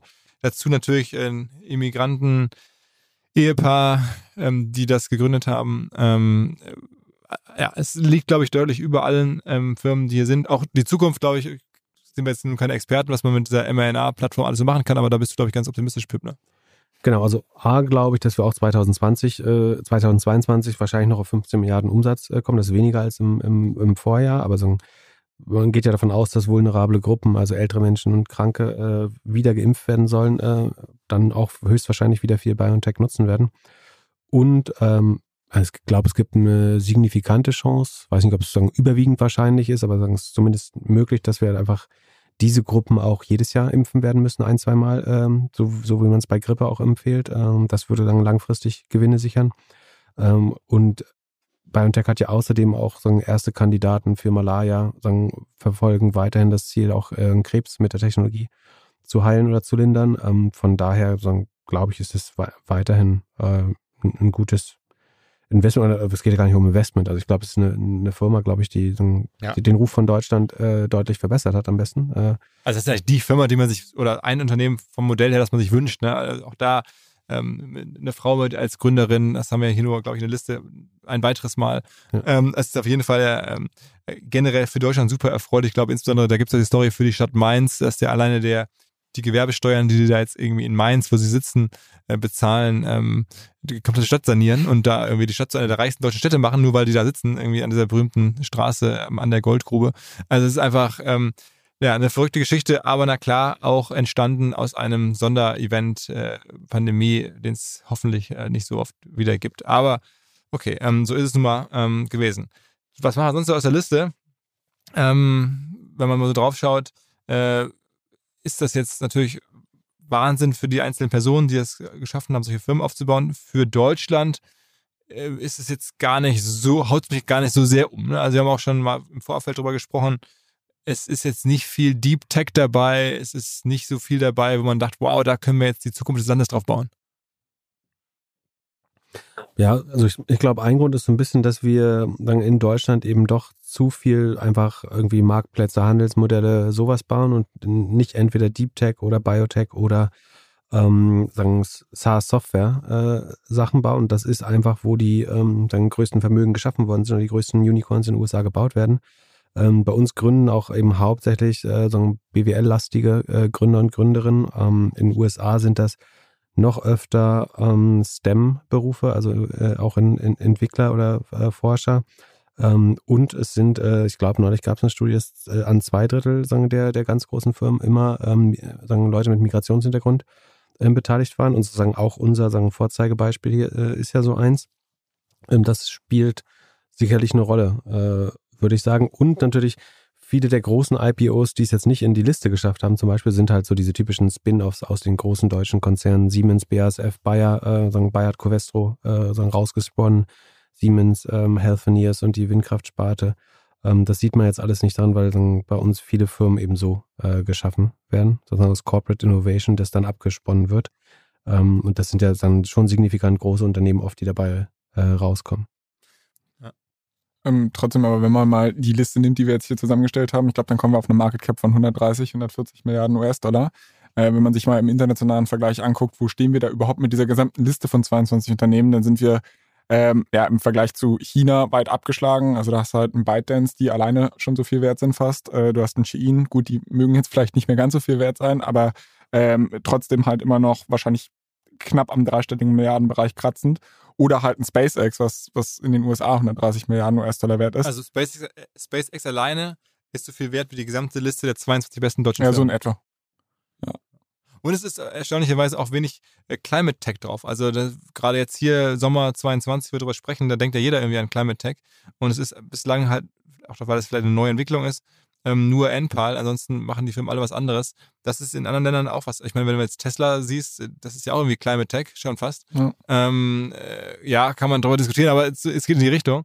Ähm, und Tesla alleine ist natürlich ein Vielfaches wert, auch von der ganzen Liste hier. Ne? Also Tesla wäre auf Platz 1 komplett auf dieser Liste. Wenn wir von 2000 und jetzt nicht Deutschland nehmen würden, sondern halt Wenn man international. für die Welt machen würde. Genau, dann wäre es zumindest von der Market Cap, da kann man jetzt auch darüber streiten, wie. Wäre nicht Google größer? Ja, aber die wurden vor 2000 gegründet. Ah, okay. okay. Also ich glaube, was sagen, den sowohl China als auch den USA natürlich sehr stark hilft, ist sozusagen diesen, hilft, ist diesen, dieser riesige Domestic Market, den sie haben. Ne? Also in den USA adressierst du halt erstmal sofort äh, einen Markt, der fünfmal so groß ist vom GDP her, also vom Bruttosozialprodukt äh, wie Deutschland und natürlich auch viel mehr Menschen. Ähm, also englischsprachige Population ist anderthalb Milliarden Menschen, wenn jetzt über die USA hinausgeht. Wenn man das zum Beispiel mal vergleicht, also ähm, es gibt ja diesen Pivot-Podcast mit Scott Galloway, Kara Swisher, den wir bestimmt alle hören. Und ähm, die haben, glaube ich, eine Viertelmillion Hörer pro Woche. So, die adressieren aber 1,5 Milliarden englischsprachige Menschen. Wenn du jetzt sagst, als deutschsprachiger Podcast adressiert der OMR-Podcast eigentlich nur 100, maximal 100 Millionen Leute, hast du eigentlich, Philipp, eine größere Reichweite als Scott Galloway. Also bessere Durchdringung. Im Vergleich zur Zielgruppe, genau, hast du eine bessere Marktdurchdringung. Und ähm, dann deswegen, also die USA profitieren halt von diesem riesigen domestischen Markt und englischsprachigen Markt. Bei allem, was sie bauen, können sie es sofort erstmal zu anderthalb Milliarden Menschen ausrollen und dadurch kann es natürlich viel unbeschränkter wachsen als in Europa, wo du halt eventuell äh, 15 Sprachen, ähm, sagen, verschiedene Legislaturen hast äh, und so weiter. Ähm, sagen, das wird so mit dem, versucht man ja so ein bisschen äh, von der EU her zu ähm, konsolidieren, äh, um das noch einfacher zu machen, weil man da erkannt hat auch schon, dass das ein äh, Problem ist. Aber ich glaube, das führt schon dazu, dass da schneller größere Unternehmen äh, passieren. Und in China Oder- muss man sagen, im Vergleich, also Vergleich GDP, da ist China nur viermal so groß wie wir und hat sagen, eine höhere Unicorn-Quote. Aber wenn du es jetzt mit der Bevölkerung zum Beispiel misst, also China ist 20, hat 20 mal so viele Menschen wie wir, gemessen daran haben sie gar nicht so viel äh, mehr Unicorns dann, wenn du es jetzt pro Kopf sehen würdest. Oder anders ähm, nochmal formuliert, um als deutsche Firma irgendwie in der Liste nach oben zu kommen, oder musst du halt weltweit agieren. Das haben wir ja gerade schon mal besprochen. Also am besten, ne, auch da guckst, BioNTech ist qua Pfizer ähm, weltweit, Celonis ist in den USA unterwegs, Zalando zumindest europäisch versucht den amerikanischen Markt anzugehen. HelloFresh hat es in den USA geschafft, Delivery Hero ist super international. Also du schaffst es eigentlich nur noch als deutsche Firma an die Spitze der Liste, wenn du auch diese großen Märkte irgendwie für dich erschließen kannst. Sag mal ein paar Worte, Flo, vielleicht zu den noch näher liegenden Vergleichsökonomien äh, um uns herum. Also UK und Frankreich, haben die eine geilere Liste produziert in den letzten Jahren? Ja, also ich meine, wenn man jetzt mal auf CB Insights, daran haben wir uns auch so ein bisschen orientiert, schaut, dann werden wir da mit 31 äh, Unicorns gelistet. In Frankreich sind es 24. Dort sind die wertvollsten Startups zum Beispiel äh, Doctolib, äh, die gerade auf einer 6,4 Milliarden Dollar Bewertung geraced haben und äh, Backmarket. In Großbritannien gibt es 46 Unicorns, also ein bisschen mehr als bei uns.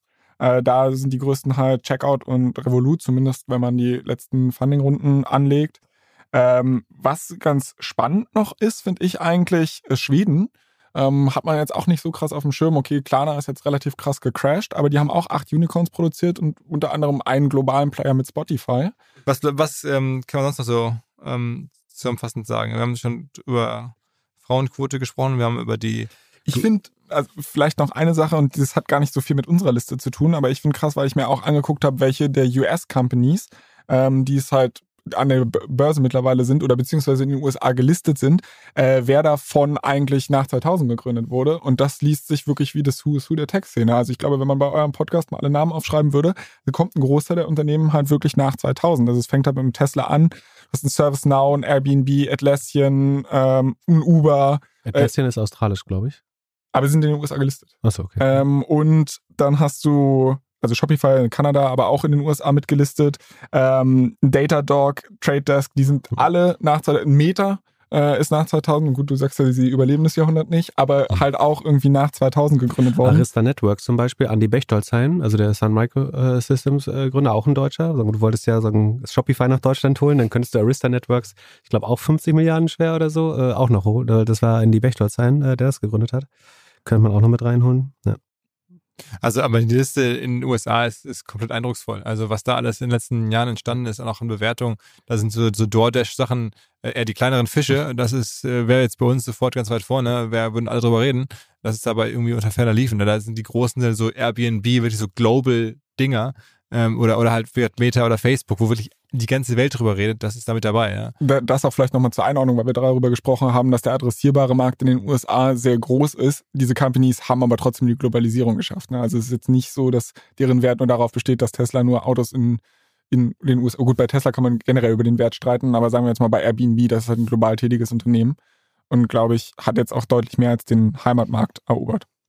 Ja, und also Philipp hat es ja schon angesprochen, aber eine Sache, die sagen, sicherlich wichtig ist, einfach, dass man äh, in den USA auch andere Bewertungen äh, bekommt für die Businesses und das hilft dann eben auch noch schneller zu wachsen äh, und weitere Märkte zu, zu, zu erobern und natürlich auch Zugang zu erfahrenen Managern. Ne? Dadurch, dass sagen, die, die Startup-Kultur irgendwie auf Silicon Valley, ähm, IBM, Sun, Microsystems, Hewlett Packard zurückgeht und sagen, immer wieder neue Generationen an Top-Managern danach gesehen hat, das haben wir dann zugegebenermaßen in äh, Deutschland wahrscheinlich auch noch nicht, sondern es muss sich erst aufbauen. Ähm, ich könnte mir vorstellen, dass UiPath nochmal einen neuen CEO sogar äh, bekommt, vielleicht auch ein äh, Celonis sozusagen. SAP hat sich ja Bill McDermott äh, damals geholt, weil man auch da jemand aus den USA für Software Sales wollte. Der ist jetzt zu ServiceNow zurückgegangen. Gegangen. These, der Ähm. neue Adidas-Chef ähm, wird auch Amerikaner sein. Wäre meine These.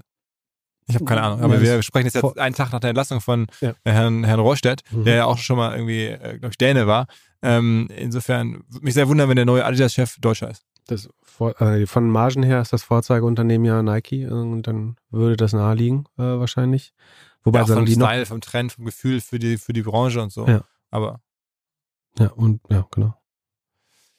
Naja, also die großen deutschen Firmen ähm, kommen ja Gott sei Dank weiter, wenn eine, eine Lidl oder eine Aldi und so, die uns jetzt über Jahre auch viel gebracht haben, sind jetzt ja alle nicht drauf, aber machen ja teilweise krasse Sachen. Bei Lidl ähm, bauen ja dann da jetzt alle auch irgendwie so eine Art AWS auf, ähm, was Amazon da macht.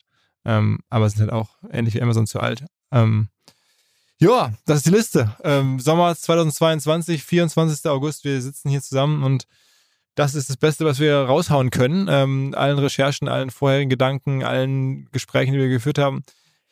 Mehr fällt uns nicht ein. Ähm, das sind die 22 besten Firmen, die hier im letzten, in diesem Jahrtausend gegründet wurden.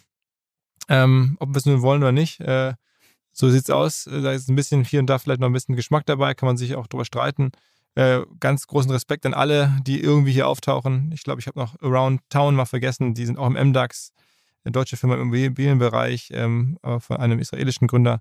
Ähm, vergisst man auch schnell. Ähm, es ist wahrscheinlich irgendwie mit Lücken behaftet. Trotzdem ähm, kann man da, finde ich, sehr, sehr viel drüber lernen, über unser Land, über die Wirtschaft, äh, in der wir hier irgendwie unterwegs sind. Äh, vielen Dank ähm, an euch beide.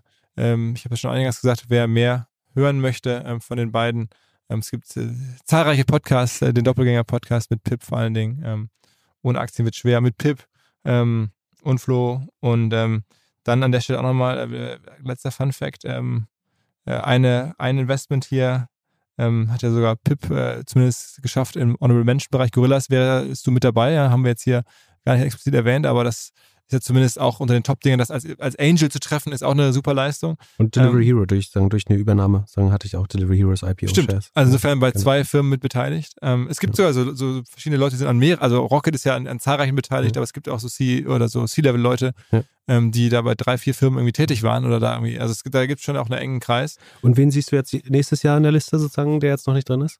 Also ich, ich würde tippen, dass wenn man da ein bisschen klarer wird, was, was äh, die ähm, Alex Samba-Firma Avantis da so genau macht, ähm, Mhm. wenn das Thema Climate weitergeht, dass die da irgendwie, ähm, glaube ich, äh, reingehören würden. Ähm, dann glaube ich, lass mich nochmal kurz drauf gucken. Ähm, Textfix hattest du gesagt. Textfix, genau, halte ich auch für einen Kandidaten, der da reinrutscht. Äh, wenn dann ein Platz ist ja auf jeden Fall frei, weil im nächsten Jahr reden wir über 23 Firmen, äh, dann äh, nicht mehr 22. Also das könnte also dann Vela Ventures und Index drin, also glaube ich. Und dann hat ein super Modell, glaube ich, auch, dass das weiter wächst. ähm, Ich glaube Logistik, also sagen, mein Pick wäre wahrscheinlich in der Logistik, also äh, Sender Sender oder Forto. Ähm, ich glaube Flexport in den USA so ein bisschen das Vorbild oder äh, Benchmark ist ähm, auch, auch von Softbank, muss man dazu sagen, aber mit sieben Milliarden bewertet worden. In Indien gibt's Delhivery oder Delivery mit H zwischen.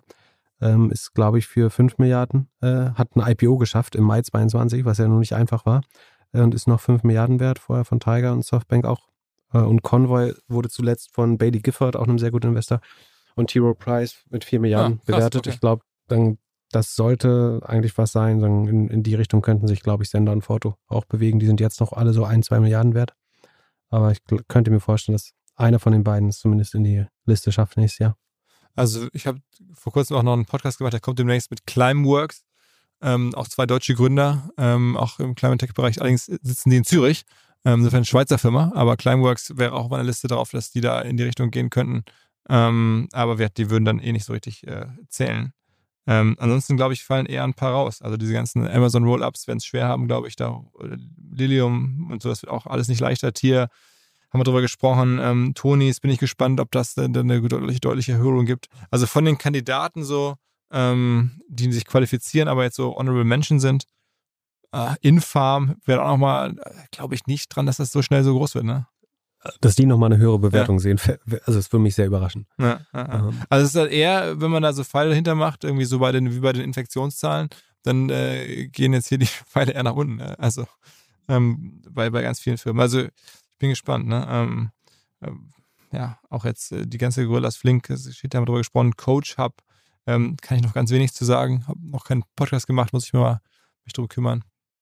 Als allerletztes wollte ich noch sagen, ähm, dieser Podcast wäre nicht möglich gewesen ohne Pip, weil Pip hat sozusagen hier den Kollegen Ademeit äh, ja auch noch zu äh, OMR reingeschleust vor einigen Monaten, vor einem Jahr jetzt oder so.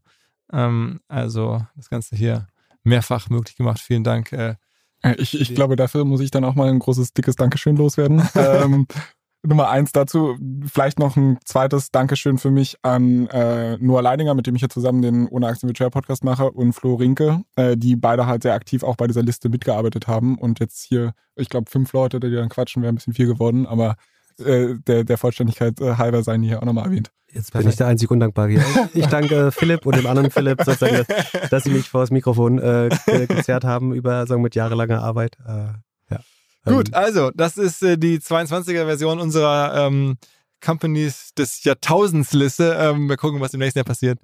Ähm, so, ciao, lange, so lange hat die Bestand. ja, so lange. Also, ciao, ciao. Ciao, ciao. Ciao, ciao.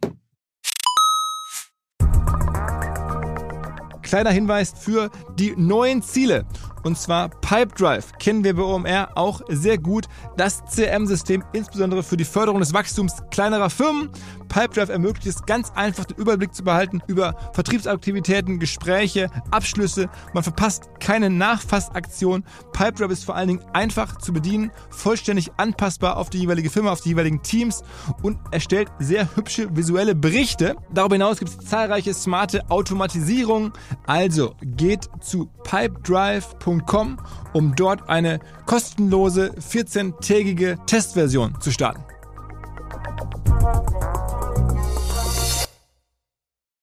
Zurück zum Podcast. Dieser Podcast wird produziert von Podstars bei OMR.